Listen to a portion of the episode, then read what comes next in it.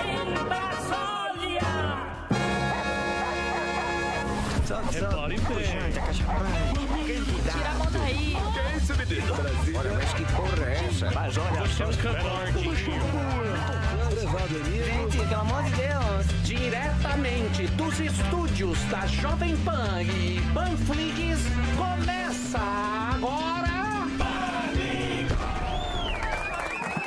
Salve, salve, simpatia! Segunda-feira estamos no ar com ele, o Albert Einstein do rádio, Emílio Zurita. É com você, Zurita. Chamou de cabeçudo. Não. Tem Como que não? Ser, tem que ser aquelas pra Menos? desmoralizar. Ah, tá bom, pode deixar pra Vai amanhã, lá, então. manda outra então. Vamos fazer de novo. Vai lá. Vai lá. Salve, salve. Salve, salve, simpatia! Estamos no ar com ele, o Chimbinha do rádio, Emílio Zurita. É com você, Zurita. Muito bem, meus amores. Pânico está no ar diretamente dos estúdios premiados da Panflix. Vocês se lembram que a gente falava aqui direto do voto para o Sami no Prêmio Comunique-se, que é o Oscar do jornalismo brasileiro, Isso. mas que era algo muito difícil, era uma batalha de Davi contra Golias, porque lá tinha aquele pessoal da Globo, Miriam Leitex, Sardenberg. Pois bem, foi divulgado hoje que o nosso professor Samidana está entre os três finalistas em três categorias. É a nossa Rebeca Andrade da Jovem Pan do Comunique-se. Uma aí. salva de palmas. Olha o Sônia aí. Quem falou que ele não amigo? E só, e eu quero deixar registrado, só graças ao Pânico. Eu fui da Globo durante sete anos, já cheguei algumas vezes, nunca ganhei, mas nunca cheguei em três categorias. Então, se não fosse o público, Parabéns. não teria a menor chance. Isso nós temos que agradecer a esta fantástica audiência que nos acompanha todo dia. Muito obrigado a todos vocês, mas calma. Parabéns, calma que vocês Calma. serão recompensados e eu vou dizer daqui a pouquinho Ó. o porquê. Olha lá, ó, tá vendo? Ó, todo mundo votou em você, Sami. Valeu, gente. Muito bem. coração. É o seguinte, além do Sami, temos é, concorrendo aqui também vários, é, mais três profissionais da Jovem Pan. Eu não vou falar o nome aqui, porque sim. nunca fizeram nenhuma propaganda Não. sua nos Não. programas? É. Da casa. Eles torcem pra eu não ganhar, inclusive. Eu Não, tenho, fala assim não. é, Sim. Votos na casa, Não, não eu pode acho que eu falar não. Brau- Então não, eu vou é falar legal. bem desanimado, só Vamos para falar. não dizer Ah, que eu não falei. Bonner. Muito bem, mais três como o nosso querido Vitor Brown. Eu vou dar uma. A Vitor Brown tá na categoria cara de rádio, tem o Fiura também, bom. Olha. O é bom pingo do dia. Categoria colunista Jovem Pan, ganha Mauro Betti também. Tá Grande Mauro. Também, é vota, Mauro é não vota. Mas. Mas, Samidana está concorrendo em três categorias que são aquela que a gente sempre fala aqui: economia, mídia falada e mídia escrita e jornalista empreendedor que ele é muito bem ao lado do nosso querido Doni. que faz- Tony Closet. Doni Close. é, os Doni bissexuais Gravatinha. maravilhosos. Só que agora o que acontece? Existe esse pódio, que é o top 3. Ah, é, a certo? medalha. O Sami, ele tá concorrendo com mais dois em cada categoria. Então a decisão agora também é pelo voto popular. É o mesmo voto. Eu vou pedir mais uma vez à nossa audiência que está engajada que vote no Sami para a vitória. Zerou Porque a, os jo- votos, Isso. a Jovem zerou, Pan vai transmitir, o Beto Salada vai estar Que lá maravilhoso. nessa Sensacional. transmissão.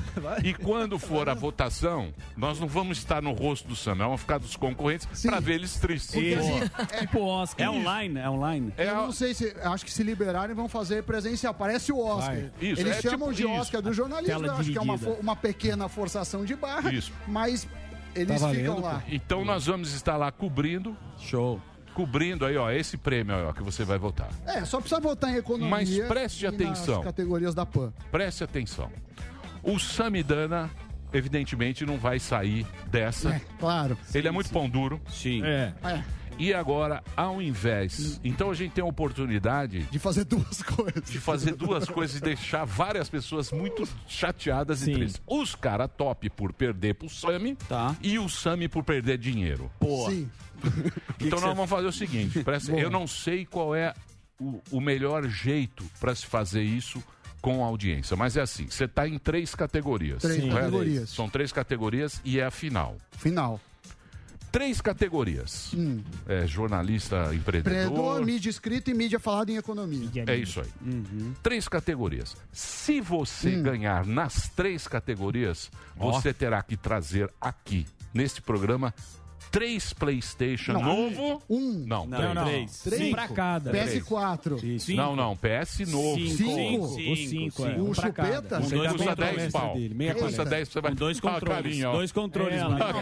Dois controles. Dois controles. Com dois controles, é. Então é o seguinte: se ele ganhar, Ah. se porventura você ganhar nas três Ah categorias. Três PlayStation. Três PlayStation. Se ganhar em uma categoria, um, Um PlayStation. PlayStation, Duas, dois PlayStation. Não, eu acho Com justo. dois controles. Eu acho justo. Então, E a gente vai. Faz um sorteio, é isso? Pra Quanto quem tá essa bagaça hoje em dia? Não, eu já vou pesquisar, mas Tá. custa acho que uns 6 mil reais Seis. cada. Seis mil reais.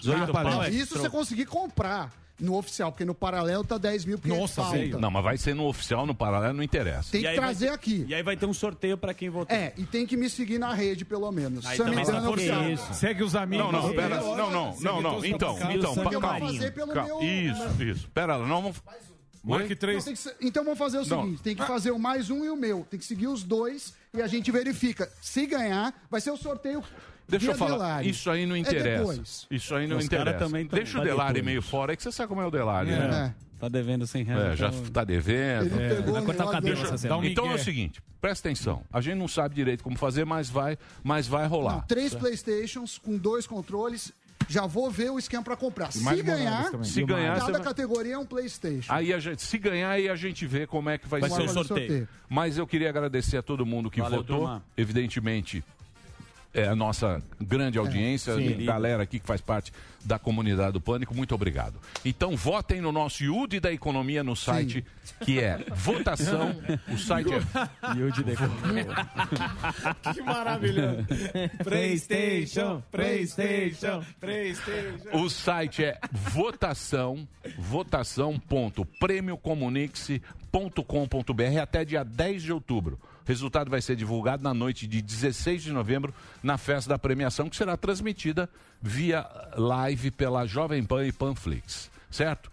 Muito bem. Essa votação que está levando mais tempo que a do Tourinho, né? Bom, bom, depois a gente faz essa novela aqui. Agora vamos, já que as Olimpíadas acabaram, nossa torcida vai para a Samidana, porque o Alba deu uma bela zicada na seleção de vôlei. Vocês se lembram? Não ganhou É mais uma depois do E vídeo. o Sami também falou mal da seleção do futebol e nós trouxemos o caneco Sim, como eu é havia verdade. adiantado. É verdade. Mais uma. Mas errou pênalti. É. Emílio acertou. Errou o pênalti, mas trouxe Só- o caneco. do Vai falar que do jogou mal. É, jogando é mal. ouro, é o ouro, cara é campeão jogando mal. Eu nunca vi, é só aqui que tem isso. É. Ah, Mas a ganhou, sensa- mas não. A sensação É, térmica a foi de sensação térmica foi de bronze.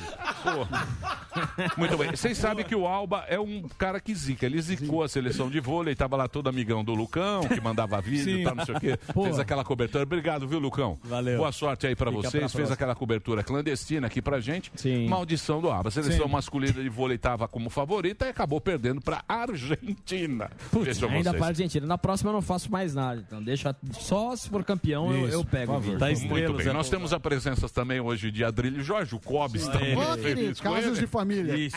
Ele está lá no nosso, Muito triste no nosso sete Nosso casos de família. pavilhão? É, ele, olha lá, ó. Pavilhão Olha lá a carinha dele. É. O pessoal do COB tá bravo Tá. com você. Hortência. Hortência. A Hortência foi a O maior Zequinha. jogadora de basquete do mundo. Respeita a Não Hortência, tem, seu não tem outro. Respeite a Hortência. Não precisa gritar. É, não precisa gritar, não. Você respeite a Hortência. A Hortência, cara. A Tá brava com ele? A Hortência. A Hortência Ficou tá- chateado. A Hortência. Qual Hortência? Pô, A é, nossa Hortência, pô. Hortência do basquete. melhor do mundo. A Hortência, Mora a Hortência foi um fenômeno, cara. Foi. Então ela tá chateada com você e eu também já, tô, já fiquei chateado Sim. só porque ela ficou. Fãs do arremesso de peso, eu acho bacana o arremesso de peso. Mentira, você falou que era uma droga. Pro Não, sonho que ninguém de queria assistir. assistir, eu não tô entrando em Agora, não acho que discussão. seja obrigação de as Cê pessoas sabe, ô- patrocinar o arremesso Ô, de peso. para Gente, Para de isso mentir que você falou que era uma droga. Eu não, Hortência. tô, eu não tô em discussão. O que a Hortência falar, eu assino. E a- ela falou, o atletismo. Ó, escuta, por favor, você consegue escutar, Adriles? Atletismo foi meu primeiro esporte e tem uma relação de emoção e respeito muito por esta modalidade. Que bonitinho. O que o Adriles Jorge, esse cara, tem que chamar, Cara. é lamentável o que ele fez. Opinião do cara, pô. isso? É. Um atleta trabalhador que tem uma história, uma vida muito linda. Merece toda a nossa admiração. Adriles, por favor, respeite. Posso responder? Hortência. Olha só, em momento algum eu fiz nenhuma menção ao atleta que tem o Exatamente. sonho de superar obstáculos. Ao contrário, no Morning Show, eu elogiei esse atleta que, a despeito das condições adversas, supera obstáculos e conquista seu sonho. Mas eu tenho o direito de achar o esporte de arremesso de peso um saco. Eu, na minha liberdade de expressão, tenho o direito de não isso aí, gostar de um esporte de É, biriba, tá de certo. golfe, de cricket. Agora, que mundo é esse que as pessoas acham que você falar mal de um esporte especificamente, você está ofendendo todos os esportistas? Exatamente. Que eventualmente podem, eventualmente, exercer sua profissão. Agora, a outra coisa que eu falei foi simplesmente a narração de um fato. Você ter um esporte que tem pouquíssima audiência, como o arremesso de peso, e eu não estava falando do atletismo como um todo, eventualmente é você querer obrigar. Não precisa falar que sua vozinha a fina, né? patrocinar. Não precisa vir de a falsete. É. Obrigar de falsete. empresários a patrocinarem uma coisa que não tem exatamente um retorno. Falsete. Ou seja, é agora, querer processar alguém por exercer sua Meu Deus. livre expressão, sua livre opinião a respeito de um esporte e expor um fato triste ou não, de, que- de- de- de empresários não quererem patrocinar esse esporte, é exatamente, aí sim, é massacrar, tolher e inibir a liberdade de expressão. Se algum juiz aceita um processo desse, a gente Vai tá ter que pagar o processo. completamente Vai vai ter que colocar o tempo. vai Vai ter que colocar. processo? Jorge. CPF. Qual o seu eu sou o homem CPF? mais pobre Hortência. da Jovem Pan, não tem nem dinheiro, querem me arruinar, Emílio. Sua opinião é uma droga? Muito é, mas bem, deixa eu direito. falar sério agora. Falar que é uma droga. É, então, mas não você tem processo direito- ninguém. você tem direito Quero mandar um beijo pra Hortência. A Hortência, É, a Hortência, cara. é- Vocês não pegaram a época da Hortência? Acho que pegamos. Eu peguei, eu sou velho, era fã da Hortência. finalzinho. A Hortência, eu vou mostrar um negócio pra Era. vocês. lembram Hortência da na Playboy. Vocês lembram da, da Semenova? Vocês não, ninguém sabe o que é.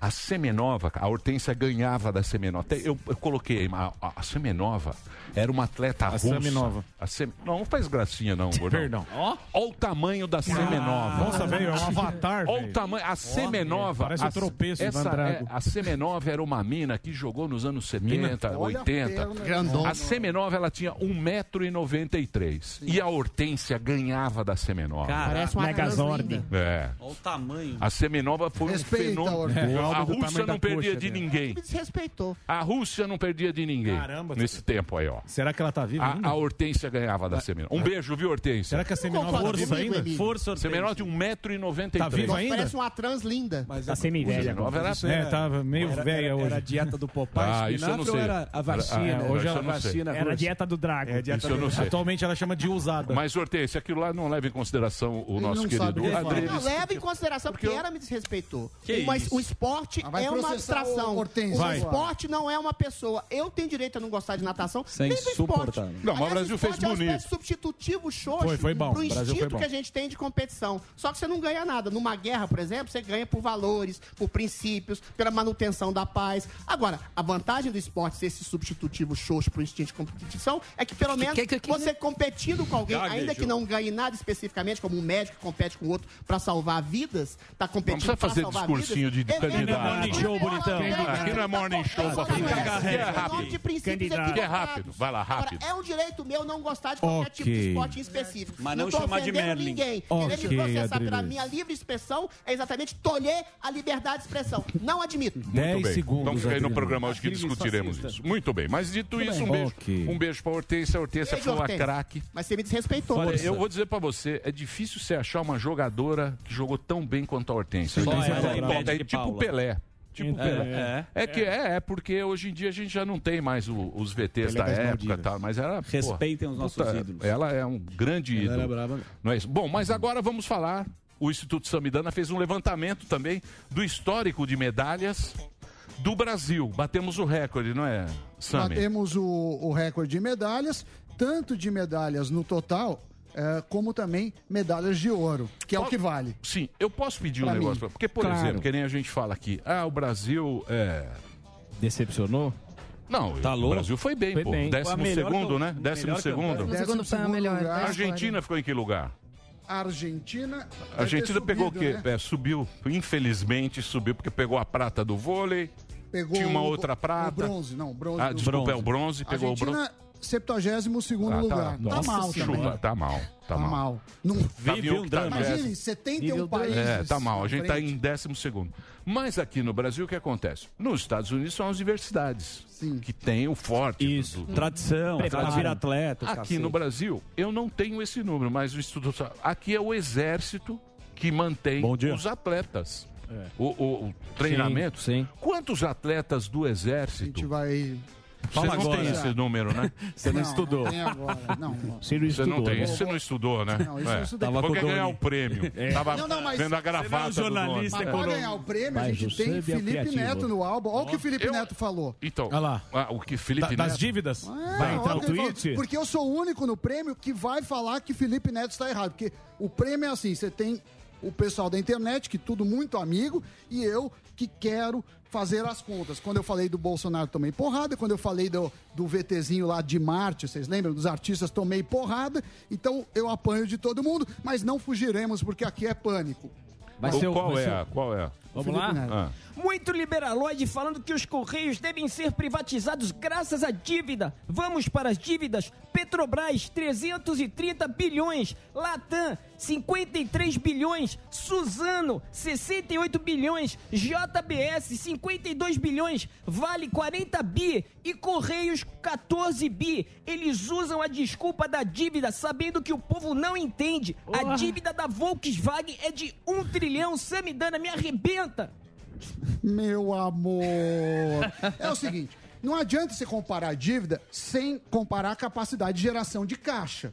Então, uma pessoa que ganha mil reais está devendo 10 mil reais é muito diferente de uma pessoa que ganha 200 mil. A Sim. mesma coisa para a empresa. Você tem que ver qual a capacidade de geração de ca- ah, caixa. O que preocupa no caso dos Correios é justamente que o Correio tem dívidas eh, altas, mas muita geração de caixa negativa. Ou seja, você está devendo e ainda tem prejuízo. A dívida em si não é o, o problema. Sim, sim. Se você tem dívida, mas você consegue É o que gerar gera. caixa- Exatamente. Então, é, Então tá totalmente Falou errado. besteira. Equivo- Falou Felipe, besteira. falou igual, besteira, É igual a Adrilho Jorge. Mas foi chegando. Fala muito mas sem- foi fala xingando. muito sem então, saber. se ele quiser, se ele quiser conversar de economia, sem Aprender. problemas. Agora, medalhas, eu queria fazer também o seguinte, que eu ainda não fiz. A comparação de número entre medalhas disputadas, porque hoje tem muito mais esportes do Sim. que tinha antes. Se a gente tirar as medalhas do, do skate E do surf. e do surf, a gente ficaria muito para trás, né? Bom, mas isso não interessa. Mas você tá jogando pra baixo o É, negócio você tá que a gente os conquistou, bonitão. Primeira vez. É. Ah, mas você viu o que o New York Times fez? Não. New York Times estava dando todo dia o total de medalhas. Por quê? Porque os Estados Unidos tava, tava em primeiro no total, mas não no número de ouros. Aí, no último dia dos Jogos Olímpicos, os Estados Unidos conseguiu mais ouros. Eles mudaram todo o quadro de medalhas. Então, de acordo com a quadro da maré, eles mudam o tamanho da régua. Muito bem, é, exatamente, Muito bem. exatamente. Bom, mas Vai, vamos, vamos pular já tudo isso? Vamos. Porque ficou. Um... É, as imitações lá. Vamos pra, pra- já vamos pro que interessa, né, Tá bom, Gordão? vamos. Pode ir Vamos pro lá. que interessa? Pra mim, você é que manda. Você que manda. Pode ir? ou não? Pode, bora. É Então, comandante. então vamos agora aos shows do nosso querido Rogério Morgado, que vai demorar meia hora pra falar. Oi, meu louco! Rogério Morgado fazendo show solo aí em Curitiba. Sessão extra, meu amigo. Sim, sábado agora, dia 14, sessão extra ah, lá no Quintal Comedy Club. Então entra no simpla.com.br, sessão às 11 da noite. Dia 17 de agosto, Hard Rock Café em Ribeirão Preto. 19 de agosto, Planaltina. Dia 20, Teatro Guapira, em São Mateus. A- aliás, Teatro Guapira na Zona Norte e São Mateus no dia seguinte, lá no Teatro Caritas. E dia 22 de agosto, Salto. E todos os ingressos pelo simpla.com.br, menos lá o do Hard Rock, que é no Alpha Tickets, tá bom? Tá Entra lá, certo. simpla.com.br. E amanhã na Granja com Open Mic de Emílio Surita. Eu? É, vai, fazer cinco minutos. Poxa. Granja Viana. Vamos lá. Muito bem. Ortiz. Notícias? Ortiz. Ortiz, Ortiz Para tem um- Ortiz. O Ortiz ele Fernando tem, um, tem um churrasquinho ali na porta. Sério? Sensacional. De gato. Um drive-thru. Não, Siamês. bom. Bom. Ortiz né? é bom. Os terça-feira, né? É amanhã, amanhã, com o Diogo Portugal e o Cáceres. É isso aí. O cachê lá. Muito bem. Mais ou menos. O- o- o- vamos às notícias? Boa notícia. Você quer o quê? Não, vamos convidados. Rapidamente, vamos falar de política internacional. Eu pulei tudo aqui, né? toda essa Sim. polêmica do Eu- voto impresso parte, das mano. urnas fraudadas com o assessor especial para assuntos internacionais de Bolsonaro, que é o Felipe G. Martins. Ele está em Bolsonaro? Ele ainda? está, ele está. Aqui, ó. Aluno, Assessor especial para assuntos internacionais, é ele. Tem polêmicas, né? O sinal a gente Polêmica. fala no meio do- da entrevista, não na primeira pergunta. Isso, tá aprendendo. Temos o O cara já vem Constantino. igual o Sami. Na É. primeira pergunta ele já ajuda. Coloca no Você meio. saiu É. do governo. E o Constantino gostoso. também. Mas vamos ficar informado com ela. Sério que vamos ter esse... Constantino Bom, então, correndo então vamos rapidamente. Vamos, hoje vamos pra Kalina Sabino, que Muita atração. um Vamos lá. Kalinex. Se quiser, toca tudo. Vamos lá, e aí, gente? Como é Cadê? que tá? Trombetinha? Cadê a trombetinha? Obrigado. É a cabine. Olha ela aí. E aí, meu povo, boa semana para todos nós. Vamos começar com bastante informação. Agora há pouco, o presidente Jair Bolsonaro levou a Arthur Lira, o presidente da Câmara dos Deputados, uma nova proposta para substituir o Bolsa Família, Ó. que é o Auxílio Brasil. Atualmente, o valor médio do Bolsa Família é de 192 reais. O valor desse novo projeto ainda não foi divulgado, ainda não foi estipulado, mas diz o presidente que espera que seja no mínimo de 300 reais, mas a intenção era de que fosse de 400 reais. Além dessa proposta, dessa medida aí, o presidente também entregou ao Congresso a PEC dos precatórios. O que é isso, Emílio? A ideia é parcelar os precatórios, que são as dívidas da União com pessoas e empresas, para abrir espaço no orçamento, inclusive para implementar projetos como esse, que é o Auxílio Brasil. Aí eu tenho uma dúvida, vou até aqui indagar o nosso Instituto Samidana. Ah, muito obrigado. Essa PEC do- dos precatórios, é, parcelar as dívidas da União, de alguma forma isso influencia no mercado financeiro? Muito, muito. O mercado caiu muito na semana passada, porque isso já estava se falando em aumentar o Bolsa Família para 400 reais. Eh, e de onde viria o dinheiro dos precatórios. Tem gente que discute se legalmente é uma pedalada ou não. Eu não vou entrar nisso. Para mim, legalmente não é uma pedalada, mas preocupa. Por quê? Porque a dívida do país aumenta. O Brasil eh, tem que conter a dívida. Quando se aumenta a dívida pública, pode ter inflação e voltar a velhos eh, fantasmas do passado. Então a bolsa caiu muito no- na semana passada por conta disso. Mas não está ainda decidido nem o valor e o mais importante é, é, saber de onde vem o dinheiro. Né? Por isso, quando alguém vem aqui e fala, ah, vou fazer isso, vou fazer aquilo, algum político, a gente sempre tem que perguntar de onde veio o dinheiro. Não tem espaço para aumentar imposto, aí você está precatórios, para quem não sabe, é uma dívida que o governo já perdeu em todas as as instâncias e tem que pagar. Então, na verdade, seria um calote do calote, né? É, é preocupante. Entendi. E aí, além disso, falando do presidente Jair Bolsonaro, este Hum. fim de semana foi marcado por motociatas. Em Florianópolis, no sábado, reuniu centenas de motociclistas ali, apoiadores do presidente. Durou cerca de duas horas e meia o trajeto. Essas imagens que vocês acompanham foi de ontem, Dia dos Pais, em Brasília, onde também teve motociata com centenas de motociclistas apoiadores do presidente Jair Bolsonaro. Eles foram divididos em dois grupos. O primeiro, formado por pessoas credenciadas, que se concentrou ali em frente ao Palácio do Planalto, e o segundo grupo, que foi dispersado pela polícia e acabou se reunindo ao longo dos estacionamentos dos ministérios. Aí vocês acompanham as imagens. Além disso, a gente falou das Olimpíadas, né? Final das Olimpíadas, então vou pular, porque a gente já disse que foi a, a melhor marca do Brasil, né? Boa. Na história das Olimpíadas. Em primeiro lugar ficou os Estados Unidos, em segundo lugar a China e o Japão fechou em terceiro lugar. E hoje também foi divulgado, Emílio, o painel intergovernamental sobre mudanças climáticas. Aí toquem as trombetas, porque tem. Bom, é alarmante, segundo especialistas. Para vocês terem ideia, segundo Que? esse painel, a temperatura do mundo vai subir um grau e meio em duas décadas. E isso não é bem, né, bem visto. 25. E o, É, menos menos 25? 25. E a sensação, E o né? A buraco do sensação. Qual é a sensação Qual é a térmica? sensação Buraco um grau e meio? É. Pois é. Entre as projeções para a América do Sul estão crescimento na duração das secas do Nordeste brasileiro e aumento também no número de dias secos e na frequência das secas no norte da Agora, Amazônia. posso fazer uma pergunta para você? Pode. Por que Claro, tudo é digamos. 20 anos? Porque demora. Ninguém Você fala amanhã, o não, você não, fala não. vai ser amanhã, Não, o nego não é o Nostradamus O buraco também. de ozônio era 20 anos. Sim. O buraco Exatamente. De, a falta de água no mundo era, era- como é que ele chamava aquele aquele maluco lá, pô, foi Al Gore. Al Gore. Al Gore. Não, Al Isso, Gore. também era 20, 20 anos. Calota polar 2014. Lembra do É. lembra da água era 20 também anos, agora é ter 20 falta anos. de alimentos, Deve ser um lembra número dessa? A falta de alimento era. Lembra? E É. a- tudo, não, porque 20 anos é o tempo suficiente pra você não cobrar a pessoa Isso, sem esquecer. Passa muito tempo. Muito bem. Então, daqui 20 anos. A gente É. Exatamente. A gente Daqui volta 20 falando anos a gente volta com esse assunto aqui.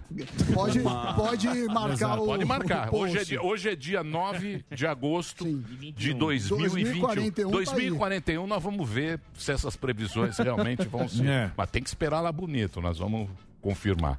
Beleza. Tá Tamo aí pra conferir. Não é? Acabou? Sim. É. Acabou? Fiz rapidinho, né? Boa. Fiz rapidinho que você pediu. Vai pro break? Está Ah. rouca. Tá baladinha, tô. né? Tô. É, Carol tô sabendo. Carol Eu tô de sabendo. Maresias. Ah, tá sabendo de nada. né? Tô, É. mas não vou falar. É. Eu não vou falar nem, nem sobre tortura. Não, não pode. Porque você é um cara ético. A gente não, pode expor, né? E também é coisa dela. Eu e tenho intimidade. duas coisas. Pra falar. Duas coisas que eu jamais vou falar. Boa. É. Tá? Vamos ouvir no sábado e você falar também. Sábado. Puta, vim no Não, não sábado. vou. Mas eu forcei também Só- bastante a voz, porque eu apresentei os jornais, né? Sábado e domingo. Tô ligado. É sério. Tô ligado. E daí depois, karaokê, Aí, toma... não, Ó, não, que- deixa eu falar uma Karaokê. coisa. O Karaokê Reginaldo, de abelha. profissional Eu muito quero você Fixação. como eu quero. Fixação. Todo mundo. Evidências, evidências. Os olhos no mercado. Mas o problema foi Olha ele de novo. Fazer amor É, de madrugada. Às vezes de tarde. O que mais? Que, você quer gosto falar, de- Ó, deixa eu falar uma coisa. O Reginaldo, muito profissional que é, não deixou um buraco na comunicação. Ficou uma lacuna perguntada para a Samidana sobre os atletas militares. Sim. Eis que Ah, sim. ele Quem trouxe mandou? a informação. Informação. Reginaldo. Reginaldo. Ô, Reginaldinho.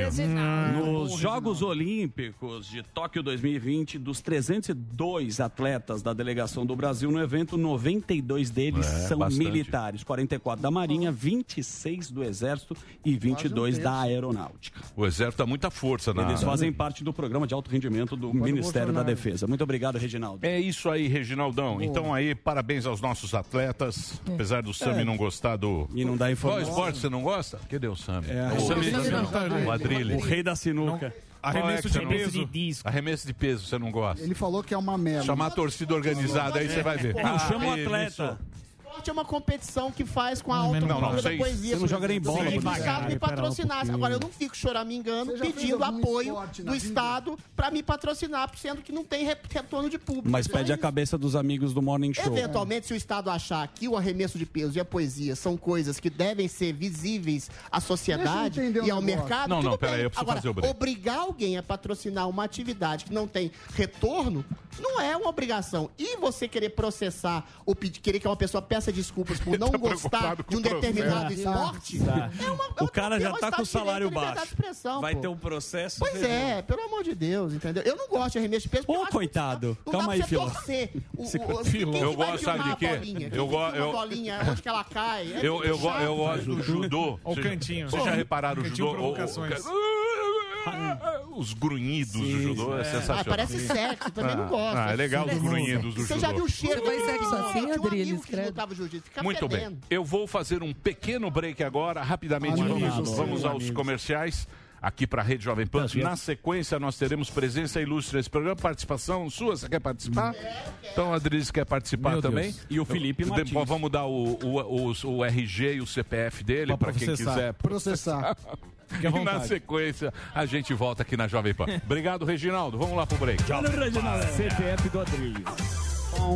Muito bem, cadê a galera aqui? Olha aí, vamos lá. Olha lá, não esqueçam de votar no Sami. Ah, muito obrigado. Só pra ele, Humilhar. só pra ele perder. Eu Quanto- vou ganhar, mas vou perder. Você vai perder muito. E são dois controles. Cada PlayStation tem que ter dois. Quanto é o controle dele lá? Ah, uns 500 então. pau cada controle. Porra. Vai Na doer. promoção. Porra, é caro isso. ficar hein? se eu ganhar. É, meu. Porra, negócio É no caro. Será um prazer se eu ganhar. E é uma forma de agradecer aí o pessoal que. O carinho com a torcida. Não, é verdade. Não, é Nossa, uma maneira. É uma maneira Sim, de você é retornar, porque eu- senão assim, me vota e não ganha nada, não. Aqui a gente. Não, muito legal ter iniciativa. E 18 mil pro Sami não é nada também, né? Vamos falar Claro. a verdade. Meia Não, palestra. não é nada, não é pra ele, você. Não é pra pra ele não é. Pra mim é. Não, pra 18 você. Não é pra ninguém, pra todo mundo é. Quem quer falar com a Lívia farmacêutica? Quem vai puxar a Lívia? Zé Pousada. Zé Pousada? Zé Pousada. Vai lá, Zé Pousada. Um Olha a Lívia que bonita lá. Olha os tá? genéricos ali atrás, ó. É. Olha os genéricos ali, ó. É ou não é, hein, Lívia? Fala, Lívia, tudo bom? Você é farmacêutica de onde? Eu sou de São Paulo, capital. São Paulo, capital. Muito bem. Posso fazer uma questão? Quanto custa um steel Nox da, É isso. da, Joyce? Quanto que é um remédio Putz, de cabeça eu não sei, mas tem outros também. Tem o Pats, que é sublingual, também é muito bom. Talvez o Sami tenha usado já. Qual que é? Qual- Tudo. Pra, pra, pra dormir? Pra dormir? Pra dormir. Não, eu não É. uso mais, eu tava usando a cachaça. Cara, você sabe que eu tava vendo, você sabe que eu tava vendo um documentário, Hum. eu não sei, é, ele chama Crime do Século. É, sobre os, opi- os opioides. É pesado, É pesado isso, né? Esses opioides é um negócio maluco, né, Olivia? Você que trabalha na. Oi? Vou assistir.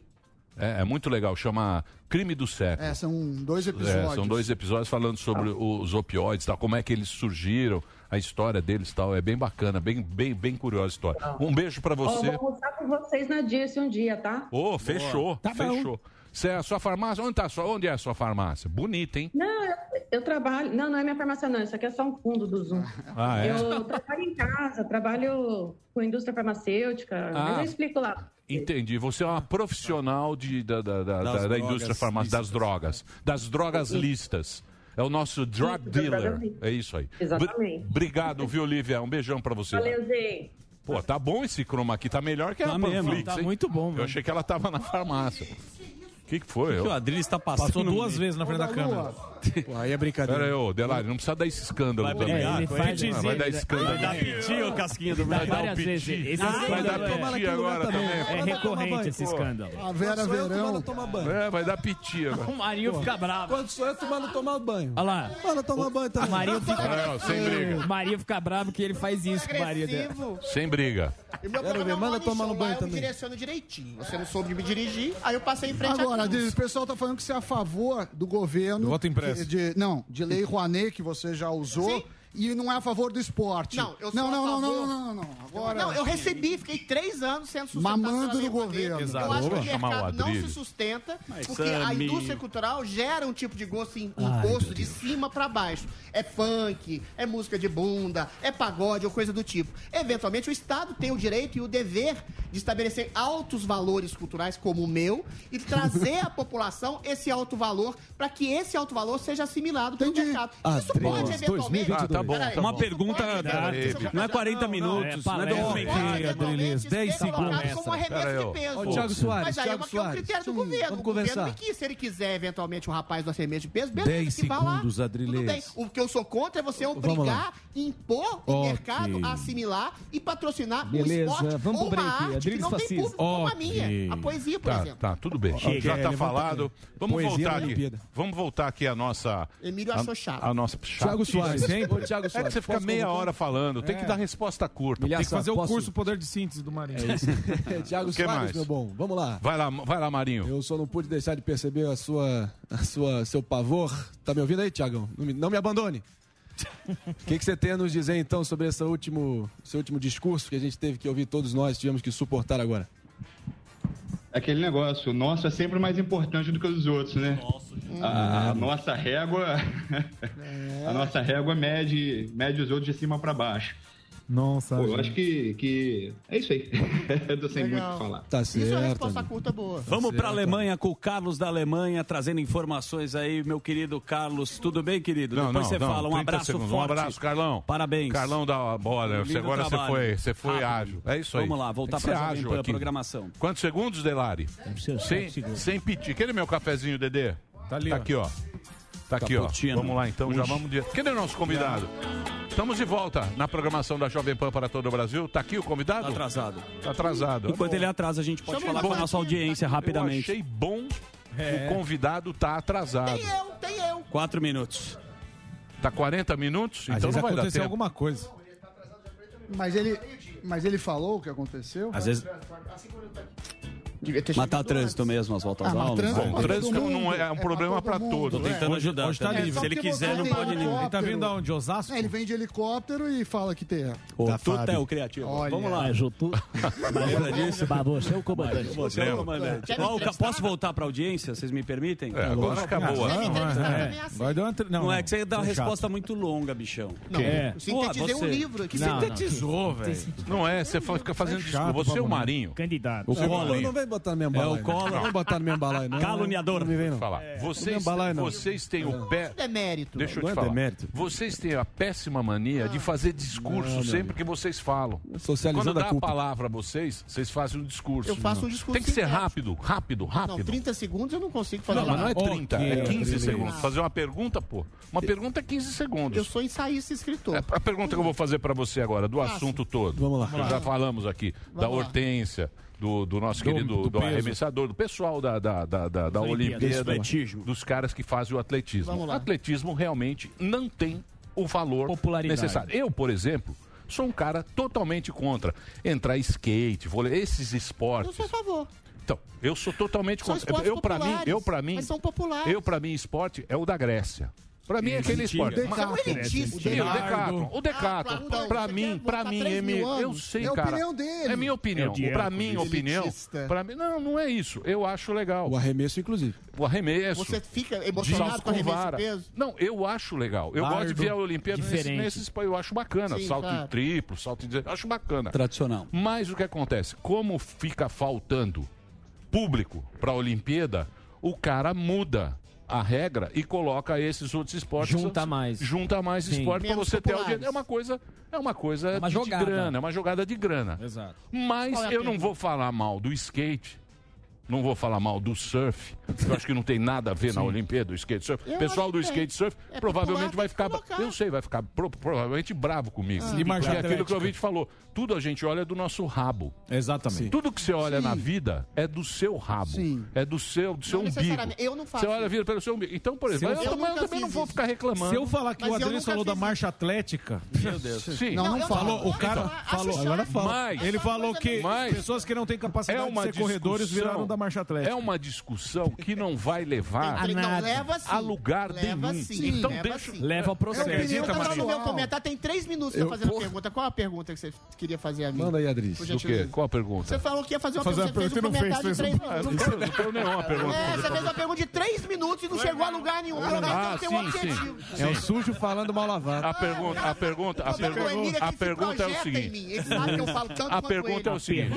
A pergunta é a bem, seguinte. Você está com medo do processo? Não, não tenho medo do processo, porque eu acho que a gente vive no Estado Pronto. de Direito que preza a liberdade de expressão. Ok. Eventualmente, você falar mal de um esporte não é ofender o sonho, ou o mérito, ou o talento do, do- do atleta que a pratica. Agora, isso é diferente também de estabelecer que um esporte pouco popular Já não tem longo, é. Exatamente grande patrocínio, porque ele não tem retorno de público. Fala que você falou eu da falei essas atlética. duas coisas. O meu problema é você tolher a liberdade de expressão Calma. da Não, não, opinião três subjetiva e pessoal de alguém pe- por expressar a livre expressão que não, não Fala tá da marcha ofendendo rigorosamente atlética. ninguém. Adriles. Acho meio patético. Você falou que eles não conseguem ser corredor, por isso foi pra marcha Eu atlética. Fala falei isso, Falou. Agora, eu sou poeta, eu volto a dizer.